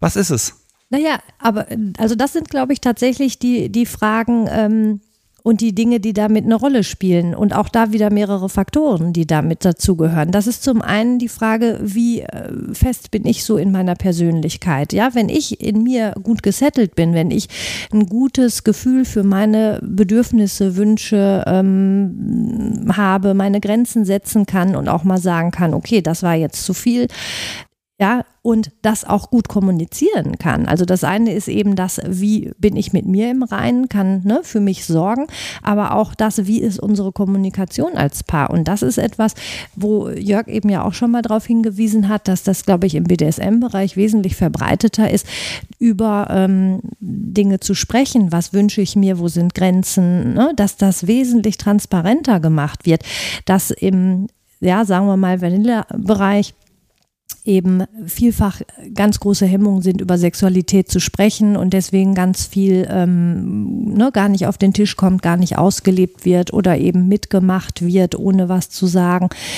sodass da Sexualität möglicherweise viel unzufriedenstellender ist. Und ich glaube, dass eben im BDSM-Bereich, ja auch in der Szene, ne, Leute, die sich da bewegen, ja auch das fördern, ne, Austausch darüber zu pflegen und das äh, ne, ein bewusster Part ist, das zu leben, dass die Partner sich da ähm, gegenseitig austauschen und mitteilen und, und auch, auf, auch jedem wichtig ist, auf Grenzen zu achten.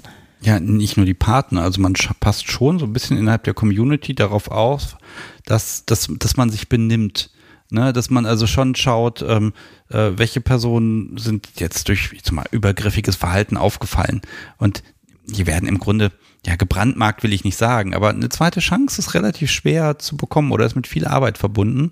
Und da, scheint auch so eine Sozialisierung stattzufinden. Mhm. Und ich selbst sage auch, dass ich Stammtische und auch Veranstaltungen allgemein im BDSM-Kontext als gut sehe, weil das eine gewisse Art der hm, sozialen Kontrolle ist ein böser Begriff darstellt. Doch, doch aber so aber, würde ich das ruhig nennen. Ja, ne, man kann halt zumindest diese, diese, diese Fantasien, die Menschen alleine mit sich ausgemacht haben, so ein bisschen auf ein realistisches Level wieder zurückbringen.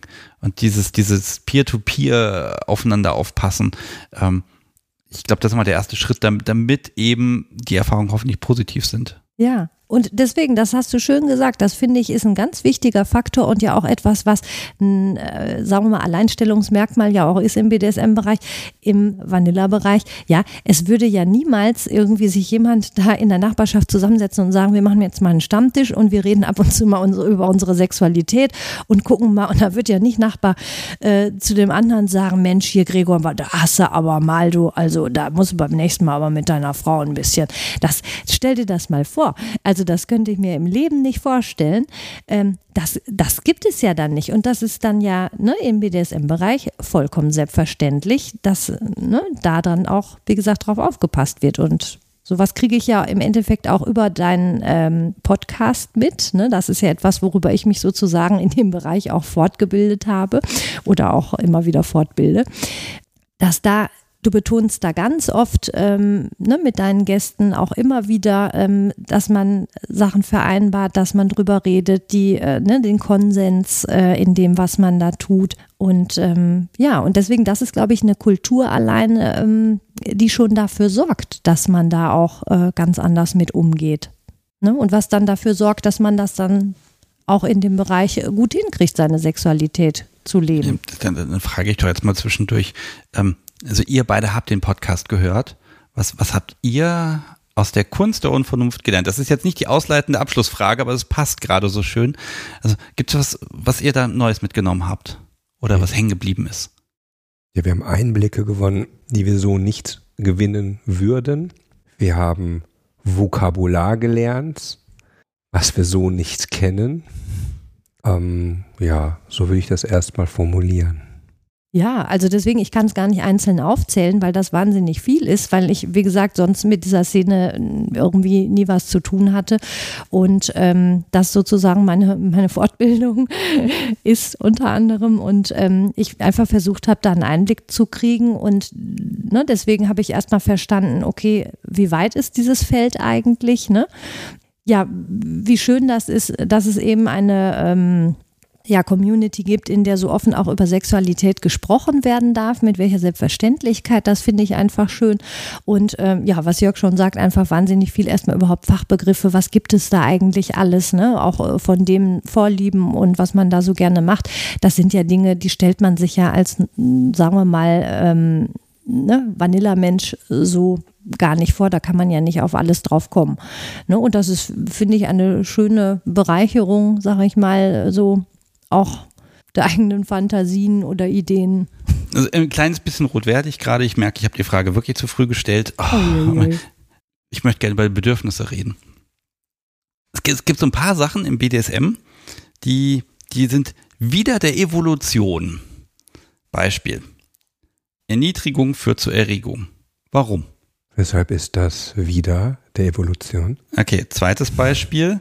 Ich habe, Moment, ich muss es einmal finden, damit ich es auch korrekt vorlese. Ah, im Spiel macht es mich glücklich, wenn ich nicht zum Höhepunkt komme. Warum? Warum regt es mich, keinen Orgasmus haben zu dürfen? Und soll das wieder der Evolution sein? Naja, also theoretisch, also den Erfolg mit Nachwuchs und so, den kriegt man ja nur hin, wenn man das mit dem Orgasmus auch hinbekommt als Kerl. Ne? Also, also wo kommt die, der Spaß her? Die Frage ist ja, was ist Sexualität? Ähm, wir haben verschiedene Ebenen die eine Ebene ist natürlich die Fortpflanzungsebene. Aber wenn wir nur Sex hätten, um uns fortzupflanzen, dann wäre das nicht viel. Dann würden wir auch kein BDSM haben. Okay, wozu, wozu brauchen wir das? Das heißt, wir haben noch andere Ebene. Wir haben eine Lustebene, wir haben eine Beziehungsebene. Und die Lustebene ist, dass wir Spaß haben an etwas, was uns erregt. Die Beziehungsebene ist, wir gehen in eine Interaktion wo es auch um Nähe und Akzeptanz geht. Dann haben wir noch etwas dazu, wenn du schon die Evolution ansprichst, spielt Macht und Unterwürfigkeit im sexuellen Kontext schon eine Rolle. Ich empfehle jeden einmal, in den Zoo zu gehen und sich den nächsten Affenfelsen anzuschauen. Da passiert ja sexuell relativ viel, ohne dass es um Fortpflanzung geht sondern Präsentieren des Genitals hat etwas, kann beim Präsentieren des männlichen Genitals etwas mit Macht zu tun haben. Ähm, da gibt es auch Unterwürfigkeitsgesten. Das heißt, auch dort finden wir schon dieses Spiel mit Macht und Unterwürfigkeit auf, ein, auf einem sexuell konnotierten Bereich. Sodass du merkst, dass ähm, wie vielschichtig das da ist, was Sexualität ist, dass es nicht nur um Fortpflanzung geht und eher nicht um Fortpflanzung geht. Ich würde deine Frage aber auch noch direkter beantworten wollen, weil Jörg jetzt so ein bisschen ähm, erstmal so grundlegende Dinge angesprochen hat. Ähm, deine Frage war ja gerade, warum ist es erregend, wenn ich zum Beispiel keinen Orgasmus haben darf? Und da würde ich das Pferd jetzt mal von der Seite her aufzäumen, zum Thema sexuelle Funktionsstörungen. Menschen mit Orgasmusstörungen haben zum Beispiel häufig ähm, ja, große Versagensängste, Leistungsdruck und so weiter. Und ähm, da erleben wir ja eben dieses Fixiertsein auf den Orgasmus, den Orgasmus haben wollen, haben müssen, als etwas, was gerade das verhindert und was auch die Lust am Sex verhindert. Ja, und umgekehrt ist es dann nämlich ein, sagen wir mal, entlastender oder psychologisch auch positiver Effekt, wenn ich eher etwas nicht haben darf. Ja, wenn ähm, wir wollen ja immer das, was wir nicht äh, haben dürfen. Das wird ja dann besonders attraktiv. Also das ist ja ein Naturgesetz, sag ich mal, der Psychologie, dass die Dinge, die wir nicht haben können, gerade interessant für uns werden ne, aber gleichzeitig eben mit diesem Hintergrund, ähm, ich darf jetzt eigentlich gar nicht kommen, äh, entledigt mich ja all dieser ähm, Leistungs- und ne, Versagensängste. äh, da wäre der Umkehrschluss, der ist ja garantiert falsch. Ähm, wenn Menschen mit äh, Orgasmuskontrolle experimentieren und Spaß daran haben, dann haben sie ein Problem mit damit äh, den Orgasmus zu kriegen. Nö, aber das muss ja nicht unbedingt so sein. Also ich, ich, ich kann ja immer sagen, ich experimentiere mit Erregung und, und ähm, ne, Herauszögern von Orgasmus. Das ist auch etwas, was dann in der Therapie durchaus gewollt eingesetzt wird, ne? dass man ähm, Erregung aufbaut und wieder abflauen lässt und so weiter. Aber das kann ja jeder machen, auch wenn er keine Orgasmusstörung hat. Das, oder habe ich dich jetzt falsch verstanden? Ja, also die, die, ja, die Überlegung ist einfach, ne, dieses, ähm, es, es, ich habe das jetzt so verstanden, es wirkt erregend, weil damit ein ähm, ein Druck genommen wird und damit ist man eigentlich freier in dem Sinne. Ne? Also wenn man sagt, wir machen jetzt hier Dinge, aber Orgasmus machen wir nicht, dann ist der, der Faktor, der, der Druckfaktor fällt weg und damit wird es entspannt und vielleicht auch schön und dann löst sich dadurch vielleicht etwas. So habe ich es verstanden. Also das, das stimmt schon, aber das heißt ja nicht, dass es ein Kausalzusammenhang sein muss und dass es bei jedem immer so sein muss. Ne? Der eine Aspekt ist ja eben zu sagen, ich habe ähm, ja, grundsätzlich alles, was verboten ist, wird attraktiver. Ne? Und das andere ist eben nochmal vielleicht äh, eben, dass zusätzlich dieser Leistungsdruck wegfällt. Ja, vielleicht, vielleicht ist es auch die, die Intensität des Gefühls, das, was mich, äh, was ich spannend finde. Also auch ja. dieser Punkt Erniedrigung. Mein Gott, eine Erniedrigung ist eine, eine zutiefst unangenehme Erfahrung und trotzdem entsteht daraus eine Erregung. Und zwar nicht nur ein bisschen, sondern ein bisschen mehr. Und zwar so viel, dass die Menschen dann sagen, ich möchte dieses erniedrigende Gefühl nochmal haben und formuliere es sogar gegenüber meinem Partner. Das sind ja ganz viele große Schritte. Da, da, da muss so viel dahinter stecken. Dieser Reiz muss so mächtig sein, dass er im Prinzip äh, sehr übermächtig ist. Und das, das wundert mich ein bisschen. Was wundert dich denn daran? Wir sind denkende Wesen wir können logisch denken, wir haben ein Gehirn und jetzt kommt da, kommen da Hormone daher und sagen uns, was wir tun und reden sollen. Äh, also das empfehle ich bei BDSM grundsätzlich als, als Wahnsinn, weil da passiert offenbar ganz viel Hormonelles im Körper und ganz viel Auslösendes. Aber diese Intensität, die ist, die ist ja gigantisch. Ja, es werden massiv Dopamin und Endorphine ausgeschüttet, ja. Naja, und davon mal abgesehen, sage ich meinen Patienten auch immer, Gefühle sind nicht logisch. Ja, das heißt, an der Stelle ist das Denken nicht mit dem ähm, ja, Gefühl zu vergleichen. Das sind zwei völlig unterschiedliche Systeme.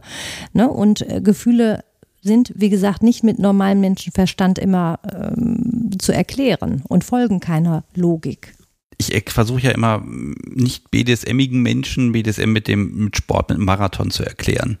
Mhm. Ist das ähm, medizinisch gesehen korrekt. Dieses Gefühl hinterher, ich bin jetzt 40 Kilometer gelaufen, es tut mir alles weh und ich fühle mich glücklich.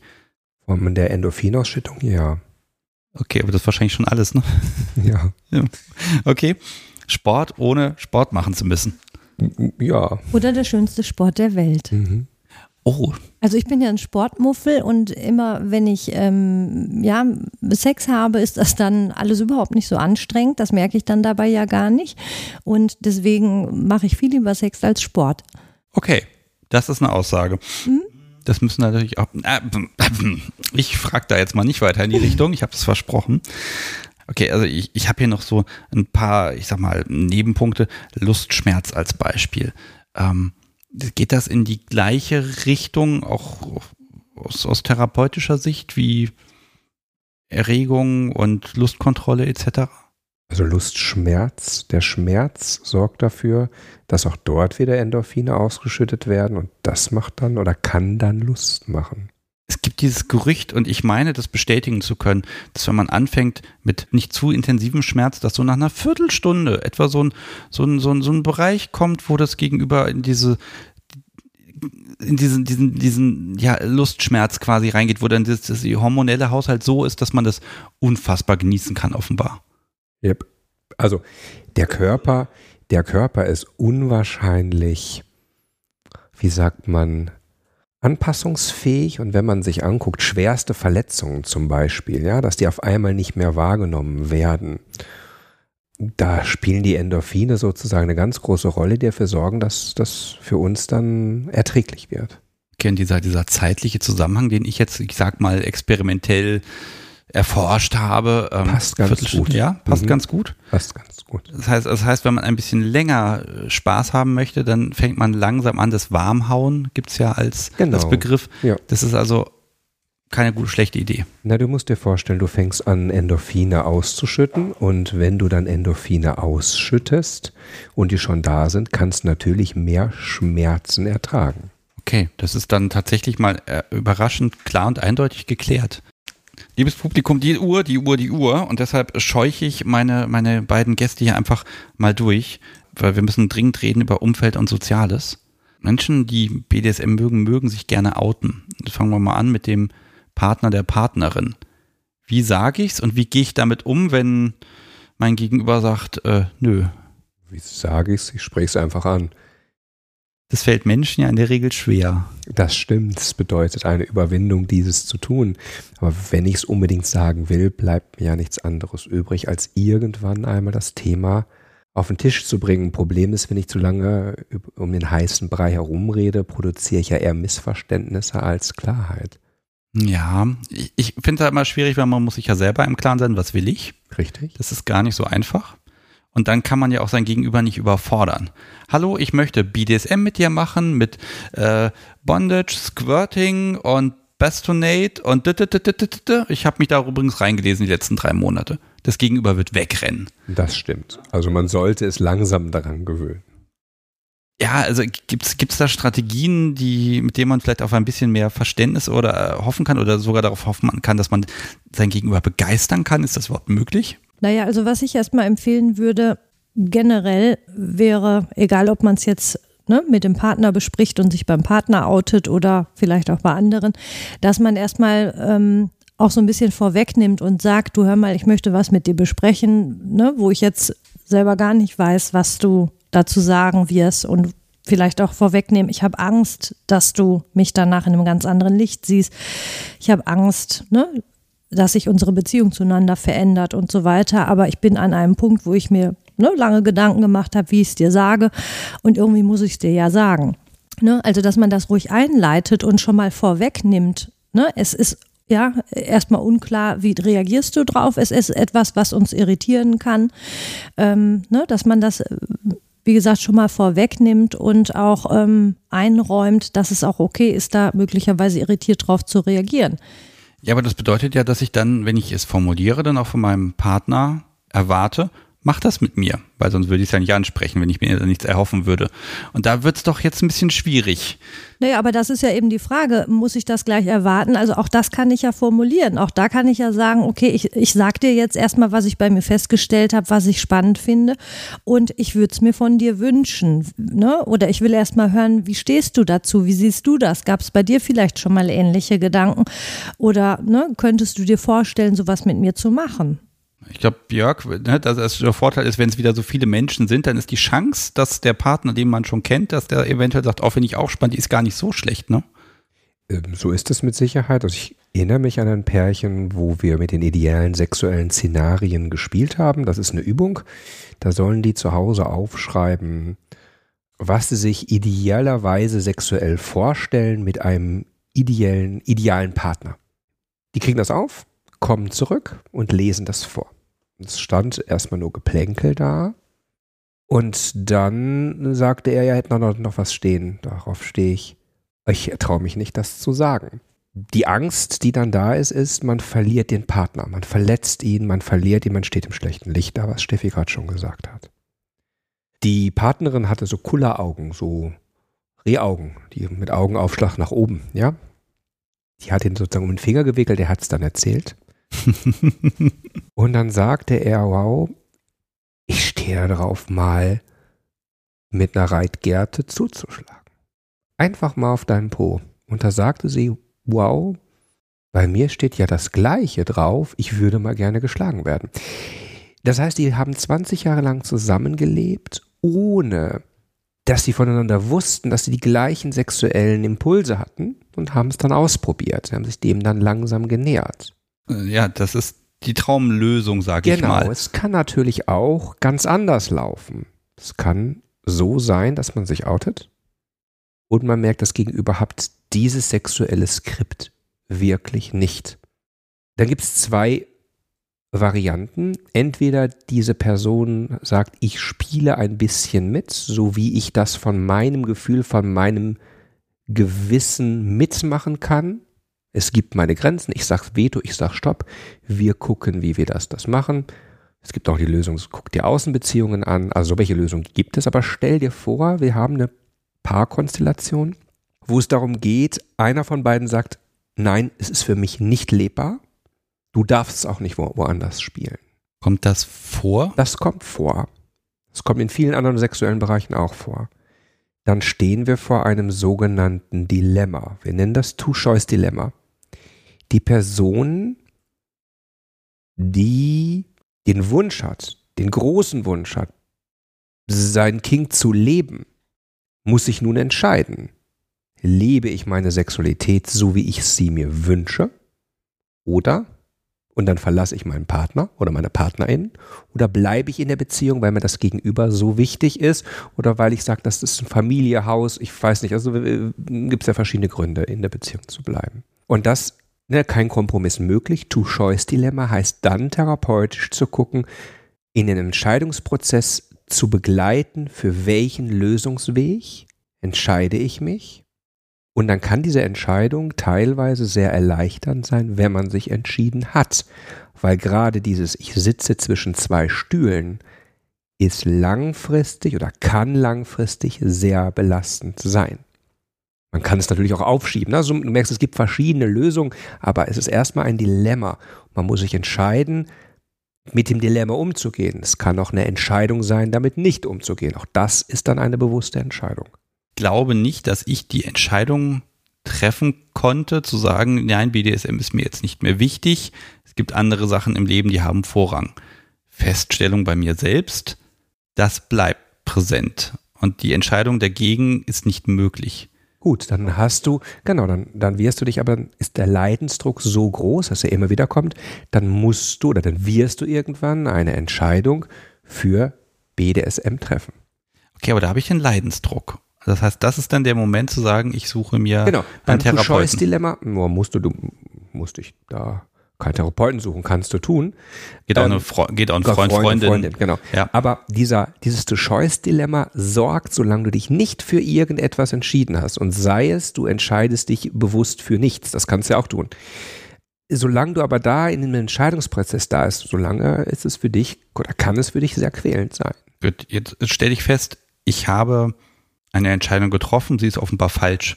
Das ist ja auch in der Kommunikation gegenüber dem Partner, der Partnerin dann wirklich schwierig zu sagen, ja, wir haben da zwar eine Absprache, aber hilft nichts, geht nicht. Ähm, in, inwieweit ähm, wird denn auch das jetzt auch hier in der therapeutischen Praxis das äh, Gegenüber der Partner einbezogen und auf wie weit wird auf den eingewirkt? Man könnte ja Kompromiss finden. Lass dich doch mal hauen mal um es ganz flapsig zu sagen, das kann ich mir ja nicht vorstellen, dass man so einen Rat geben würde, aber also wie weit ist diese Kompromissfähigkeit generell da? Das sind so richtig verbohrte Menschen, die sagen, geht gar nichts, kein Millimeter. Das kann ich mir nicht vorstellen, weil man liebt ja sein Gegenüber irgendwie auch und ist kompromisssuchend. Also wenn Paare zu uns kommen, haben die schon alle Kompromisse durch. Die kommen damit, das Problem ist nicht lösbar. Wir haben alles, hm, wir haben alles versucht, wir, wir stehen vor, vor einer Schwierigkeit. Und dann geht es darum, wir arbeiten mit dem Paar zusammen und wir können, a, geben wir keine Ratschläge. Ratschläge in der Psychotherapie sind Schläge, die gehören da nicht hin. und wir verändern keine Menschen, sondern das Paar, die Einzelperson kommt mit einem Ziel, mit einem Auftrag zu uns. Wir machen die Auftragklärung, die Zielklärung. Mhm. Und wenn das, und das Ziel müssen wir gucken, ist das machbar? Ich nenne dir ein Beispiel. Ich hatte ein, eine Patientin, die sagte, ich möchte mich nicht mehr selbst befriedigen aus religiösen Gründen. Okay. Dann kriege ich nicht hin, therapeutisch. Es gibt Dinge, die ich einfach nicht verändern kann. Und wenn, äh, da sind wir ja zum Beispiel bei der ähm, Konversionstherapie bei ähm, Homosexualität. Wir können die sexuelle Identität vielleicht in einem gewissen Grad formen, aber nicht grundsätzlich verändern. Ist BDSM denn eine sexuelle Identität? Ja, ist eine sexuelle Identität. Okay, Gott, ja, das ist immer noch so ein Streitthema so ein bisschen. Ist es eine Neigung oder eine Präferenz oder ist es eine Identität? Ja, die Frage, was ist eine Identität? Die Identität besteht aus vielen Ebenen, auch aus vielen Ebenen des sexuellen Spiels und da gehört BDSM mit zu Identität. Okay, aber weil ja alles so fließend ist von der Intensität her. Kann sich deine Identität ändern. Ja, vor allem, ich muss es entscheiden. Genau, das ist so. Wenn ich sage, ich fühle mich dem Spektrum zugehörig, dann ist es so. So ist es. Okay. Du entscheidest dich. Jetzt gibt es ja nicht nur den, den Partner, die Partnerin, es gibt noch die Familie. Ähm, die Familie sagt, das ist doch krank. Man outet sich, man hat ja den Wunsch, sich zu outen, weil es ist ja dann Identität und da möchte man ja auch von seinen Lieben, auch von der Familie so wahrgenommen werden. Genauso, wenn man schwul ist, möchte man sich ja auch möglichst outen zu Hause. Ähm, jetzt tue ich das als BDSMer. Die Familie sagt, das ist doch krank. Gibt es eine Strategie, wie ich dem begegnen kann, außer es zu ignorieren? Die erste Frage, die sich immer stellt, muss ich mich outen? Ja. Na, die Frage ist wirklich, ich sehe das so klar nicht, dass ich ein Ja sage. Weil jeden Schritt, den ich tue, hat Vor- und Nachteile. Ich muss mich auch beim Outing bewusst sein, dass ich Nachteile in Kauf nehme. Ja, die Welt wäre schöner, wenn das nicht so wäre, aber es ist, ist halt so. so. Ja, und wenn mir jetzt meine Familie wichtig ist und ich weiß, Oma Erna und Tante Gisela geht gar nicht, die haben aber in der Familie die Hosen an.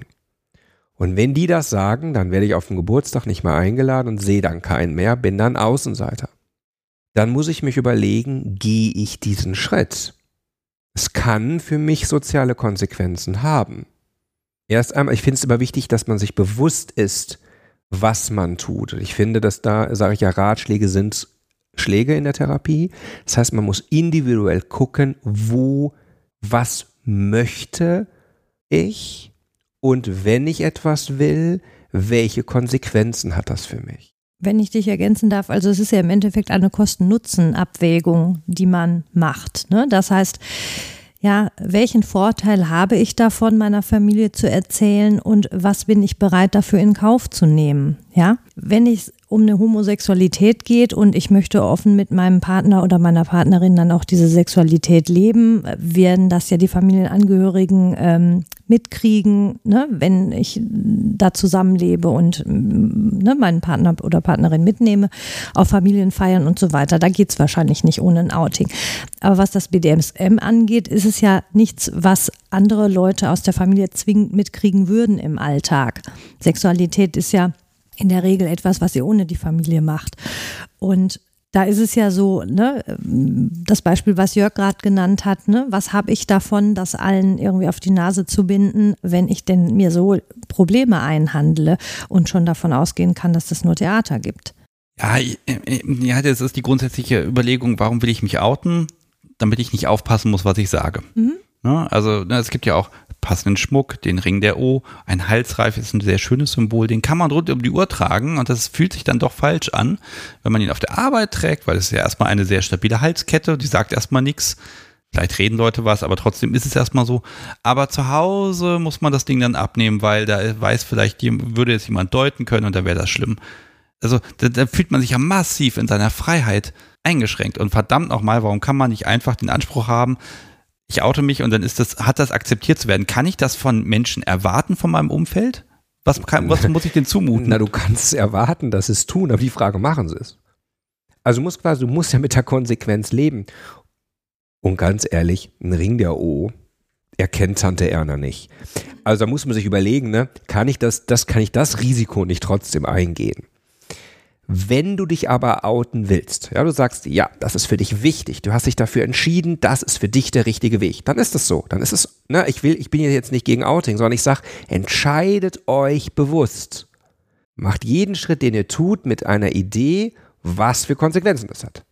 Ich, ich bin für Outing, ich bin dafür, dass man es offen lebt, ja, ich, ich bin dafür, dass man sagt, aber es gibt gesellschaftliche Vorbehalte und gerade Sexualität ist massiv stigmatisierend. Wenn ihr es wollt, euch zu outen, dann ist es wichtig, es so anzusprechen, dass das Gegenüber es versteht. Das werden, da werden Fragen auf, aufkommen, Da muss man sich auf diese Fragen vorbereiten und dann kann man genau das machen, was du in deinen Podcast machst, was wir hier gerade machen, aufklären, wie ist denn das überhaupt? Was sagen denn die Studien? Ja, zwischen 40 und 75 Prozent haben das als sexuelle Fantasien. Das wird vielleicht Tante Erna oder unsere Oma auch so gehabt haben. Das wissen wir nicht.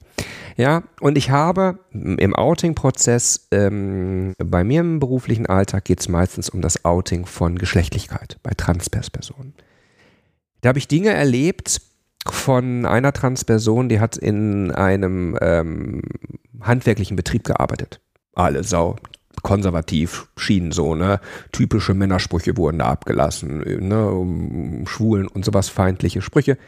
Diese Person ist unwahrscheinlich sozusagen wertschätzend dann von den KollegInnen aufgenommen worden. Ist genau das Gegenteil passiert. Ein anderes Beispiel ist ähm, eine Person, die wirklich im öffentlichen Dienst gearbeitet hat, wo, wo man denkt, ach, da gibt's alles, da gibt's Gleichstellungsbeauftragte und so weiter, massiv gemobbt worden. Das heißt, man weiß nicht, was passiert, man muss sich vorher Gedanken darüber machen, auf welche Konsequenzen kann man mit welchen Konsequenzen muss man umgehen und wie begegnet man den Fragen, die dann kommen. Weil das Gegenüber versteht das ja nicht. Da muss man das mitnehmen und sagen, das und das ist es, darum, darum geht es äh, mir. Also wirklich, und dann auch nicht sich angegriffen fühlen, sondern dann auf die Nachfragen erst einmal ganz sachlich, ganz nüchtern reagieren. Man wird das Gegenüber, wenn es stark konservativ eingestellt ist oder stark wie kann man das sagen, moralisierend eingestellt ist, konservativ ist da vielleicht sogar das, das, das falsche Wort, dann wird man diese Person wahrscheinlich nicht überzeugen können. Da ist der Begriff überzeugen. Ähm, was, was geht denn in einer Person vor, also vor der ich, also ich oute mich vor jemandem. Was, was, was denkt dieser Mensch? Was stellt er sich vor? Weil ganz ehrlich, von mir hat sich noch nie jemand geoutet mit etwas, was ich schwer zu verdauen hätte. Also äh, vielleicht, dass man mal so, so einen Überblick bekommt, also ja, was passiert im Kopf? Um Gottes Willen, den fand ich ja eigentlich ganz nett. Der sah doch ganz vernünftig aus. Und jetzt sowas. Also sind das solche, sind diese Gedanken echt oder stelle ich mir das nur so vor? Die Gedanken sind schon echt. Wir sind, also die Frage ist ja, das Gegenüber. Welche sexuellen Mythen hat das Gegenüber? Und die sexuellen Mythen werden ja vom Gegenüber nicht als, das ist ein Mythos gesehen, sondern als, das ist die Wahrheit. Das heißt, der Mensch hat ein Klischee im Kopf ne? und äh, dementsprechend auch eine Bewertung von, ne, was das für ihn bedeutet. Und da ist es eben abhängig davon, was hat diese Person für ein Klischee im Kopf. Ist es denn realistisch zu denken, ich kann jemanden überzeugen? Nee, das hängt ja davon ab, wie offen diese andere Person auch ist. Also, ne, auch da ist es ja sehr unterschiedlich. Jörg hat ja jetzt eben hier Oma Erna und Tante Gisela genommen. Ähm, mal als Beispiel, es hört sich ja schon auch an nach einer gewissen Generation und die sind nicht offen und so weiter. Ja, aber vielleicht ist Oma Erna ja auch eine total lockere und offene Oma, die das alles total ähm, undramatisch findet und sagt, Mensch, gut, ist doch prima und äh, hier hast du noch einen Holzlöffel. Ne, das, äh, deswegen auch da ist es ja sehr individuell unterschiedlich. Ne? Und auch ob du jetzt mit deinem Halsband oder was auch immer ja erkannt wirst oder nicht, ne, hängt ja auch davon ab, wie weit hat sich diese Person selbst schon informiert oder äh, interessiert sich für solche Richtungen. Und dementsprechend kann das ja auch manchmal total überraschend sein, dass jemand da ganz gut drauf reagiert. Oder aber, wie gesagt, man hat die beklopptesten Ideen dazu im Kopf und sagt, meine Güte, äh, jetzt ist er ganz durchgedreht. Ich hab's, äh, ja, das kann ich mir überhaupt nicht vorstellen. Das kann nicht mein Sohn sein oder so, ne? Und und ich muss mal Oma Erna in Schutz nehmen, weil das Spannende ist, wenn man sich anguckt, wie sind denn, wie ist Offenheit verteilt bezüglich des Alters, findet man bei den Alten teilweise offenere Menschen als im Jugendbereich. Es kann passieren, ne, wenn man sich die Alt-68er anguckt, und das ist jetzt äh, unsere Oma Erna, dass die das sagt. Das habe ich damals in der WGG auch gemacht. Also man muss sich auch dauernd nicht von den eigenen Klischees und Vorstellungen leiten lassen. Da kann man ganz schöne Überraschungen erleben. Also es ist im Grunde wie Würfeln und wie weit habe ich Hinweise gesammelt, wie diese Person grundsätzlich drauf ist. Ich hätte jetzt sanfte Hinweise gemacht. Also man schenkt der Oma zum runden Geburtstag halt mal die Shades of Grey äh, DVD und guckt mal, ob sie empört ist. Man kann ja auch anonym über sowas verschenken oder ob sie sich total freut und ob sie einen Wochenlang danach in den Ohren liegt, was sie da für einen tollen Film gesehen hat. Also ich finde, man kann ja ein bisschen strategisch rangehen. Das kann man tun. Man Das weiß nicht, wahr. was dann passiert. Oder man äh, kriegt es ja manchmal auch mit, allein durch Diskussionen oder Dinge, die in der Presse auftauchen, dass man einfach mal sich unterhält. Und da sieht man ja auch schon, wie ist jemand zu einem bestimmten Thema eingestellt. Achtung, nochmal zum Beispiel von eben. Von meiner Transperson, die sich geoutet hat in einem handwerklichen Betrieb. Die hat das auch versucht, vorsichtig zu machen. Was kam? Homosexuell feindliche Sprüche. Als sie sich geoutet hat, waren die alle weg. Das heißt, da kann man sich auch mit auf die Nase legen, wenn man da mal so rantatscht. Ähm, Frage ist, wo toucht man da gerade dran? Umgekehrt kann es genauso gut sein, ja, dass die Eltern mega liberal sind und äh, überhaupt kein Problem damit haben. Aber wenn das plötzlich das eigene Kind Ja, betrifft, das geht mal gar nicht. Genau. nee, voll nicht. Dann ist aber Holland in Not. Ähm, wa- Was darf ich denn als, als BDSMer oder als, als sexuell aktiver Mensch, was darf ich denn meinem Umfeld zutrauen? Also womit müssen die klarkommen? Gibt es da so einen moralischen Leitfaden? Okay, ich sehe Nicht schon das wirklich. Kopfschütteln. Okay, gut.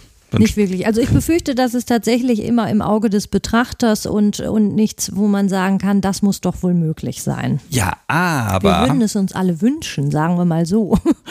Ja, ja, das sind zwei Fragen im Prinzip. Also was kann ich meinem Umfeld zumuten? Das alleine sagt noch nicht viel, aber ich sehe andere Menschen, die BDSM machen. Ich sehe, die machen was. Und jetzt ist so eine Grenze erreicht, wo ich der Meinung bin, ich müsste einschreiten.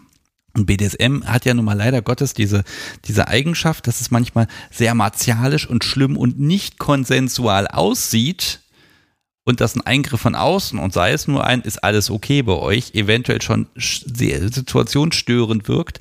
Also wie kann ich mich als äh, Dritter verhalten oder, oder was muss ich aushalten, wenn ich in so einer Community unterwegs bin? Was würdest du dir denn wünschen?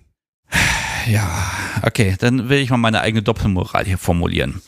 Sofern ich der Meinung bin, dass ich fit und bei, mit meinem Sinn beisammen bin in einer Situation, möchte ich natürlich, dass niemand einmischt, äh, sich einmischt.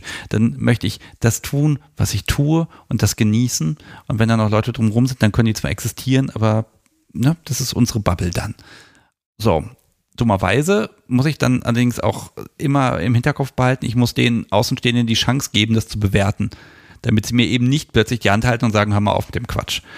Und das, das finde ich sehr schwierig. Auf der einen Seite. Auf der anderen Seite war ich aber auch schon in einer Situation, wo jemand hm, in Not war, will ich jetzt nicht sagen, aber wo ein Eingreifen einfach erforderlich und angemessen war.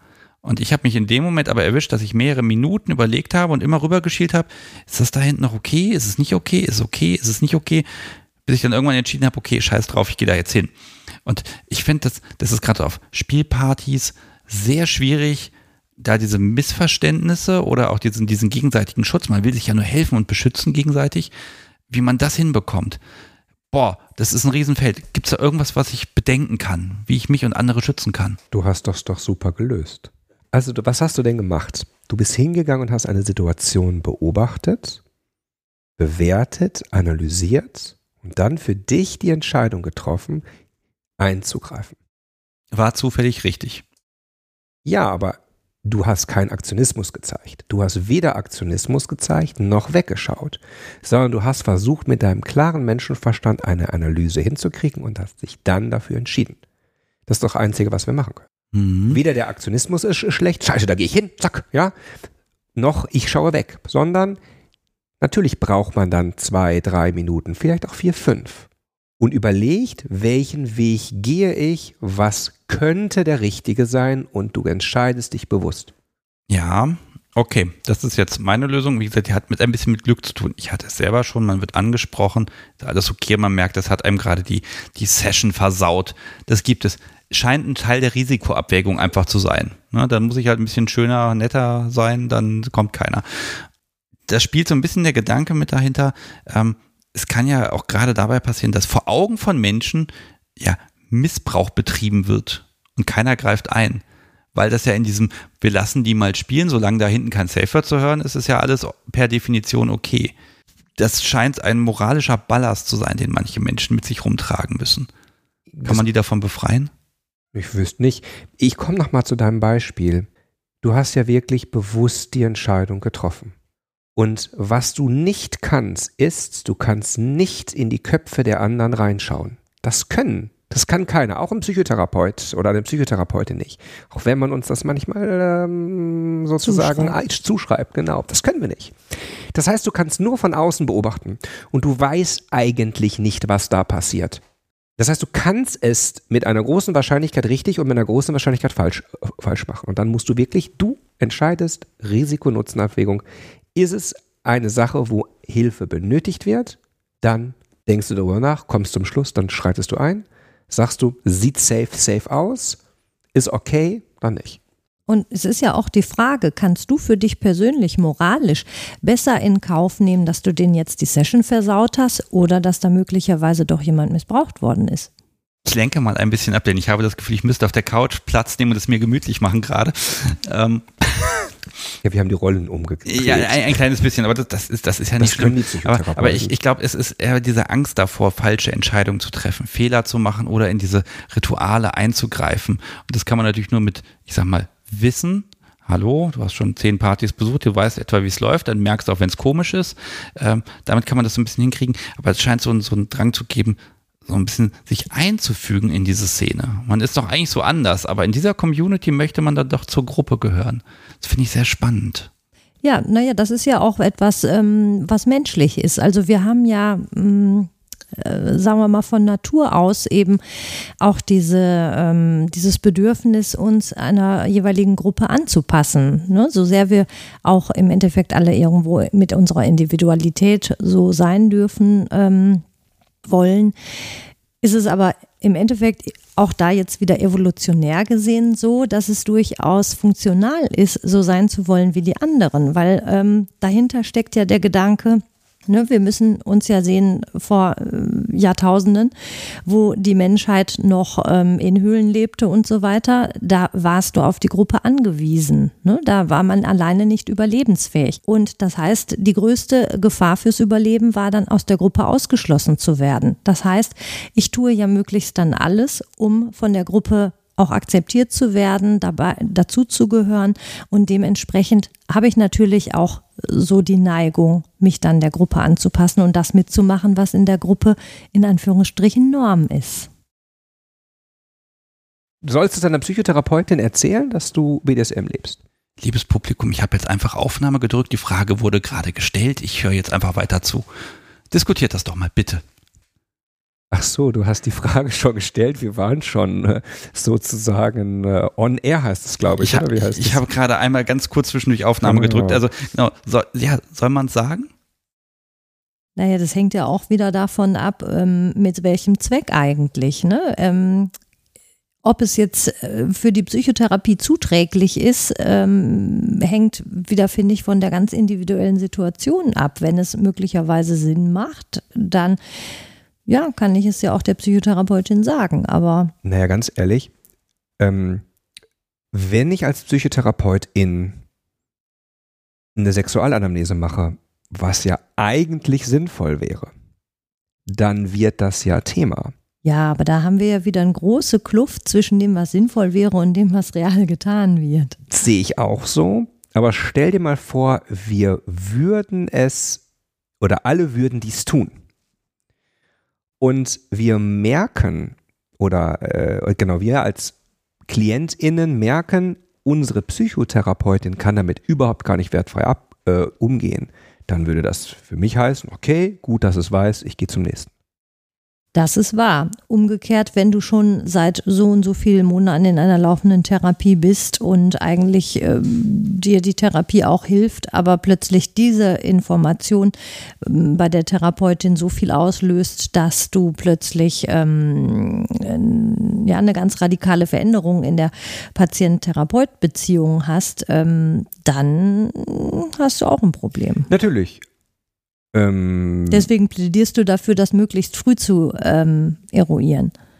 Genau, ich finde, das sollte man früh sagen. Ich finde, eine Sexualanamnese gehört zu einer guten psychiatrisch-psychotherapeutischen Anamnese dazu. Das heißt, ich würde KlientInnen empfehlen, das offen zu legen. Und wenn man in der Propatorik merkt, äh, das sind sozusagen die ersten Testsitzungen, ähm, das Gegenüber reagiert da wirklich naserümpfend, ja, dann muss ich zu einer anderen äh, Therapeutin, weil es halt ein Teil der Identität ist. Absolut. Und ich, äh, und ich negiere ja damit einen Teil der Identität. Und gerade die Psychotherapie ist ja etwas, wo ich wirklich offen sein möchte.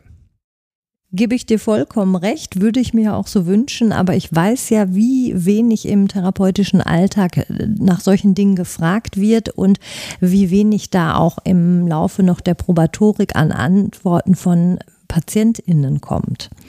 Insofern ist da, glaube ich, wieder eine große Kluft zwischen dem, was schön wäre und dem, was real ist. Die Frage, Steffi, die ich habe, ist, würdest du den ZuhörerInnen empfehlen, das direkt in der Probatorik von sich aus anzusprechen? Wie gesagt, das würde ich sehr vom Einzelfall abhängig machen. Okay, da sind wir ein bisschen divergenter Meinung. Ich würde sagen, ja, ich finde es gar nicht schlecht, das direkt offen, nee, nicht in der ersten Sitzung, aber in der zweiten, dritten offen zu legen, ins anzudeuten und zu gucken, kann das Gegenüber damit arbeiten.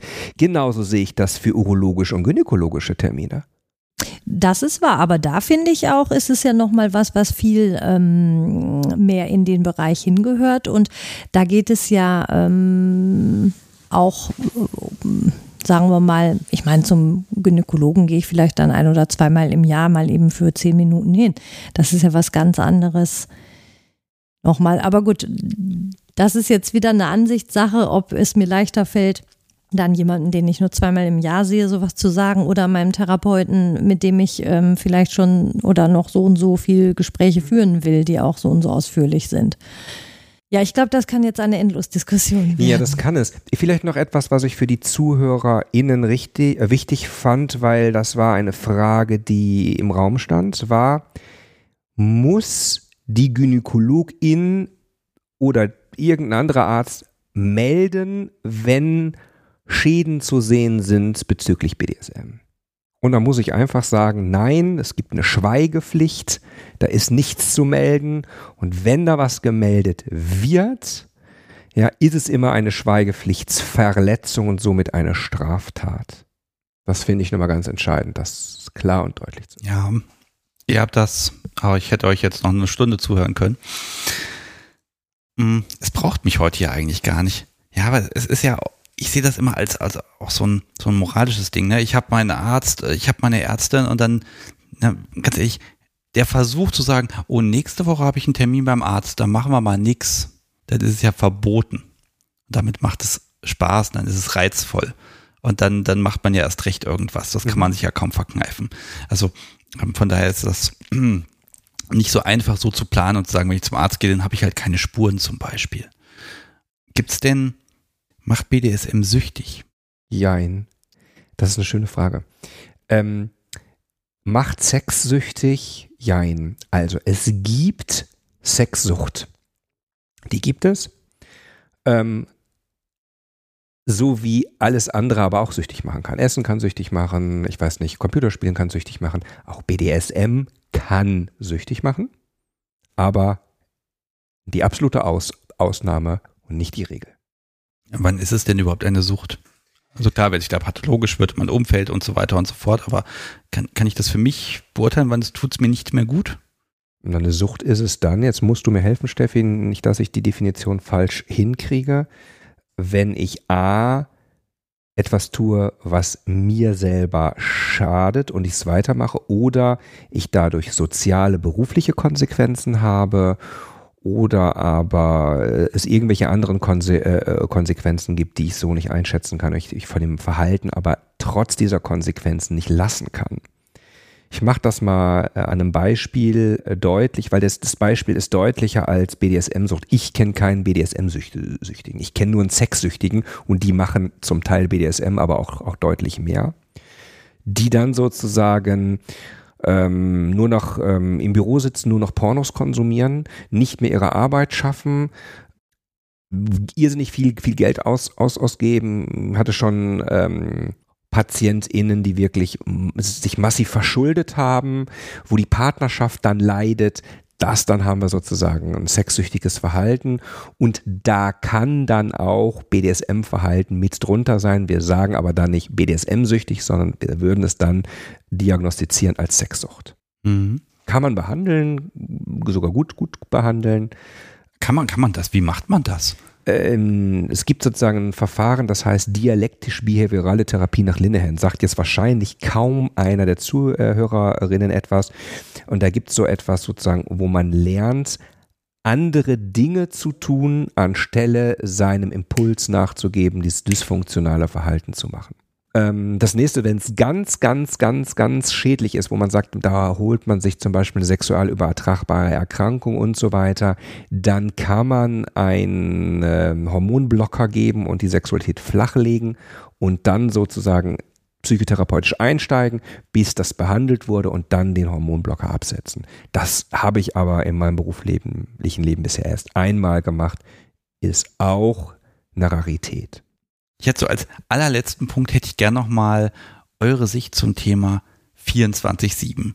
Ähm, vielleicht er, erkläre ich es nochmal in einfachen Worten. Man verständigt sich in der Beziehung darauf, dass dieses Machtgefälle, dieses Machtgefüge, dass das jederzeit besteht oder bestehen kann, weil zum Beispiel allein die dominante Person sagt, so Schnipp, jetzt gilt das Regelwerk und alles. Das wird immer als extreme Praktik gesehen weil man eben rund um die Uhr quasi spielt.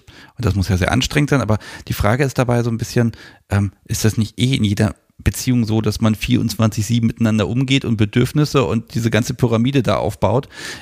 Ist 24-7 in der Stelle überhaupt irgendetwas Extremes und etwas, worüber man nachdenken muss? Oder kann man einfach, muss man BDSM-Sessions verpacken? Ist vielleicht die viel einfachere Frage. Ist das sinnvoll? Braucht man das? Weshalb brauchst du unsere Antwort? Ja, ich weiß schon, weil ich habe schon eine Meinung, ne? Das ist das Schlimme dabei. Liebes Publikum, hier versage ich kläglich mit dem Anspruch an Neutralität und Wissbegier. Ich habe einfach zu vorgefertigte Meinung. Verdammt. Dann könnt ihr das ja diagnostizieren, wie ich das sehe. ich finde, du hast eine schöne Antwort gegeben. Also jetzt, jetzt, jetzt muss ich, da muss ich noch aus, ausführen, weil das, wir sind jetzt noch mal auf einer anderen Ebene. Wir sind auf einer Beziehungsebene.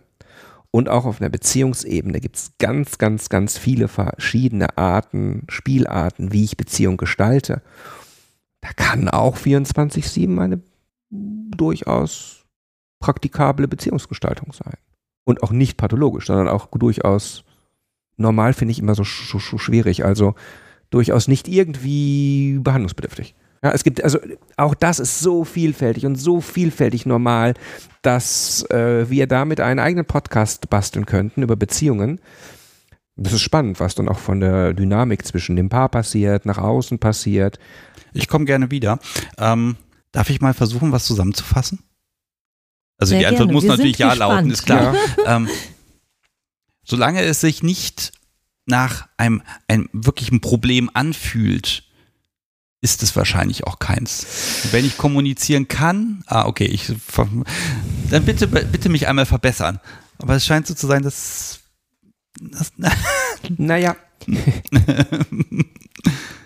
wenn es sich für dich nicht für ein Problem anfühlt, kann es auch für kann es trotzdem für andere ein Problem sein. Ne? Also wenn wir sagen, was ist noch, was ist nicht krankhaft, was ist nicht behandlungsbedürftig, ah, dein ne, wenn du keinen Leidensdruck hast, aber wenn du auch kein Leiden bei anderen aus, aus, auslöst.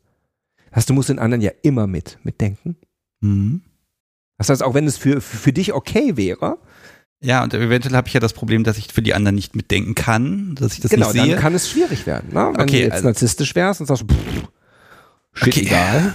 Okay, also noch ein Versuch. Also wenn ich sage, BDSM gefällt mir, macht mir Spaß und Menschen um mich herum mir das auch zurückspiegeln, dann brauche ich euch nicht zu besuchen. Richtig. Weil ich kein Bedürfnis habe oder keine Notwendigkeit dann sehen, sehe oder sehen muss, da irgendetwas zu behandeln. Ja. Genau. Ja, sehr schön. Also dann fühle ich mich jetzt hier als Gehalt entlassen. Nein, ähm, nein. Äh, Gibt es noch was, wo ihr beiden sagt, das ist euch wichtig, das möchtet ihr noch, das möchtet ihr auf jeden Fall noch unterbringen oder das möchtet ihr dem Publikum mitgeben? Wir haben jetzt drei Stunden geredet. Ich wollte gerade sagen. Also vielleicht so viel.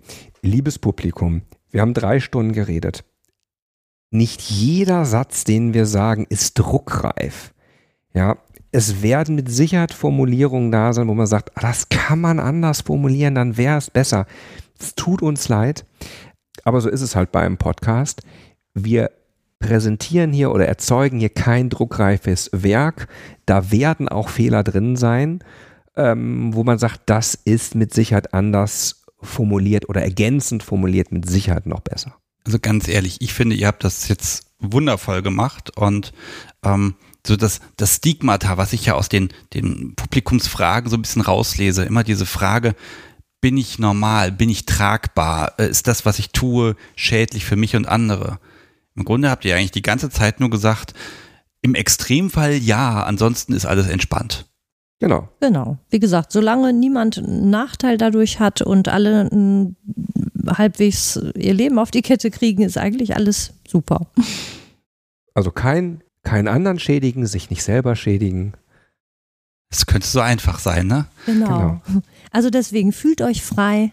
Ich fühle mich gerade super entspannt und bestätigt in dem, wie ich mich identifiziere. Ich hoffe, dem Publikum äh, geht es genauso. Also, dass man einfach selbstbewusst sagen kann, okay, ich muss zwar selber denken und entscheiden und fühlen und Feedback kriegen, aber wenn ich das alles so ein bisschen im Griff habe, dann kann ich total entspannt sein und muss auch nicht Angst haben, dass ich irgendwie etwas Diagnostizierbares tue. Genau, das ICD-11 hat es ja Gott sei Dank rausgenommen. Gut, und dann hoffen wir, dass sich das auch so verbreitet und umgesetzt und abgerechnet wird.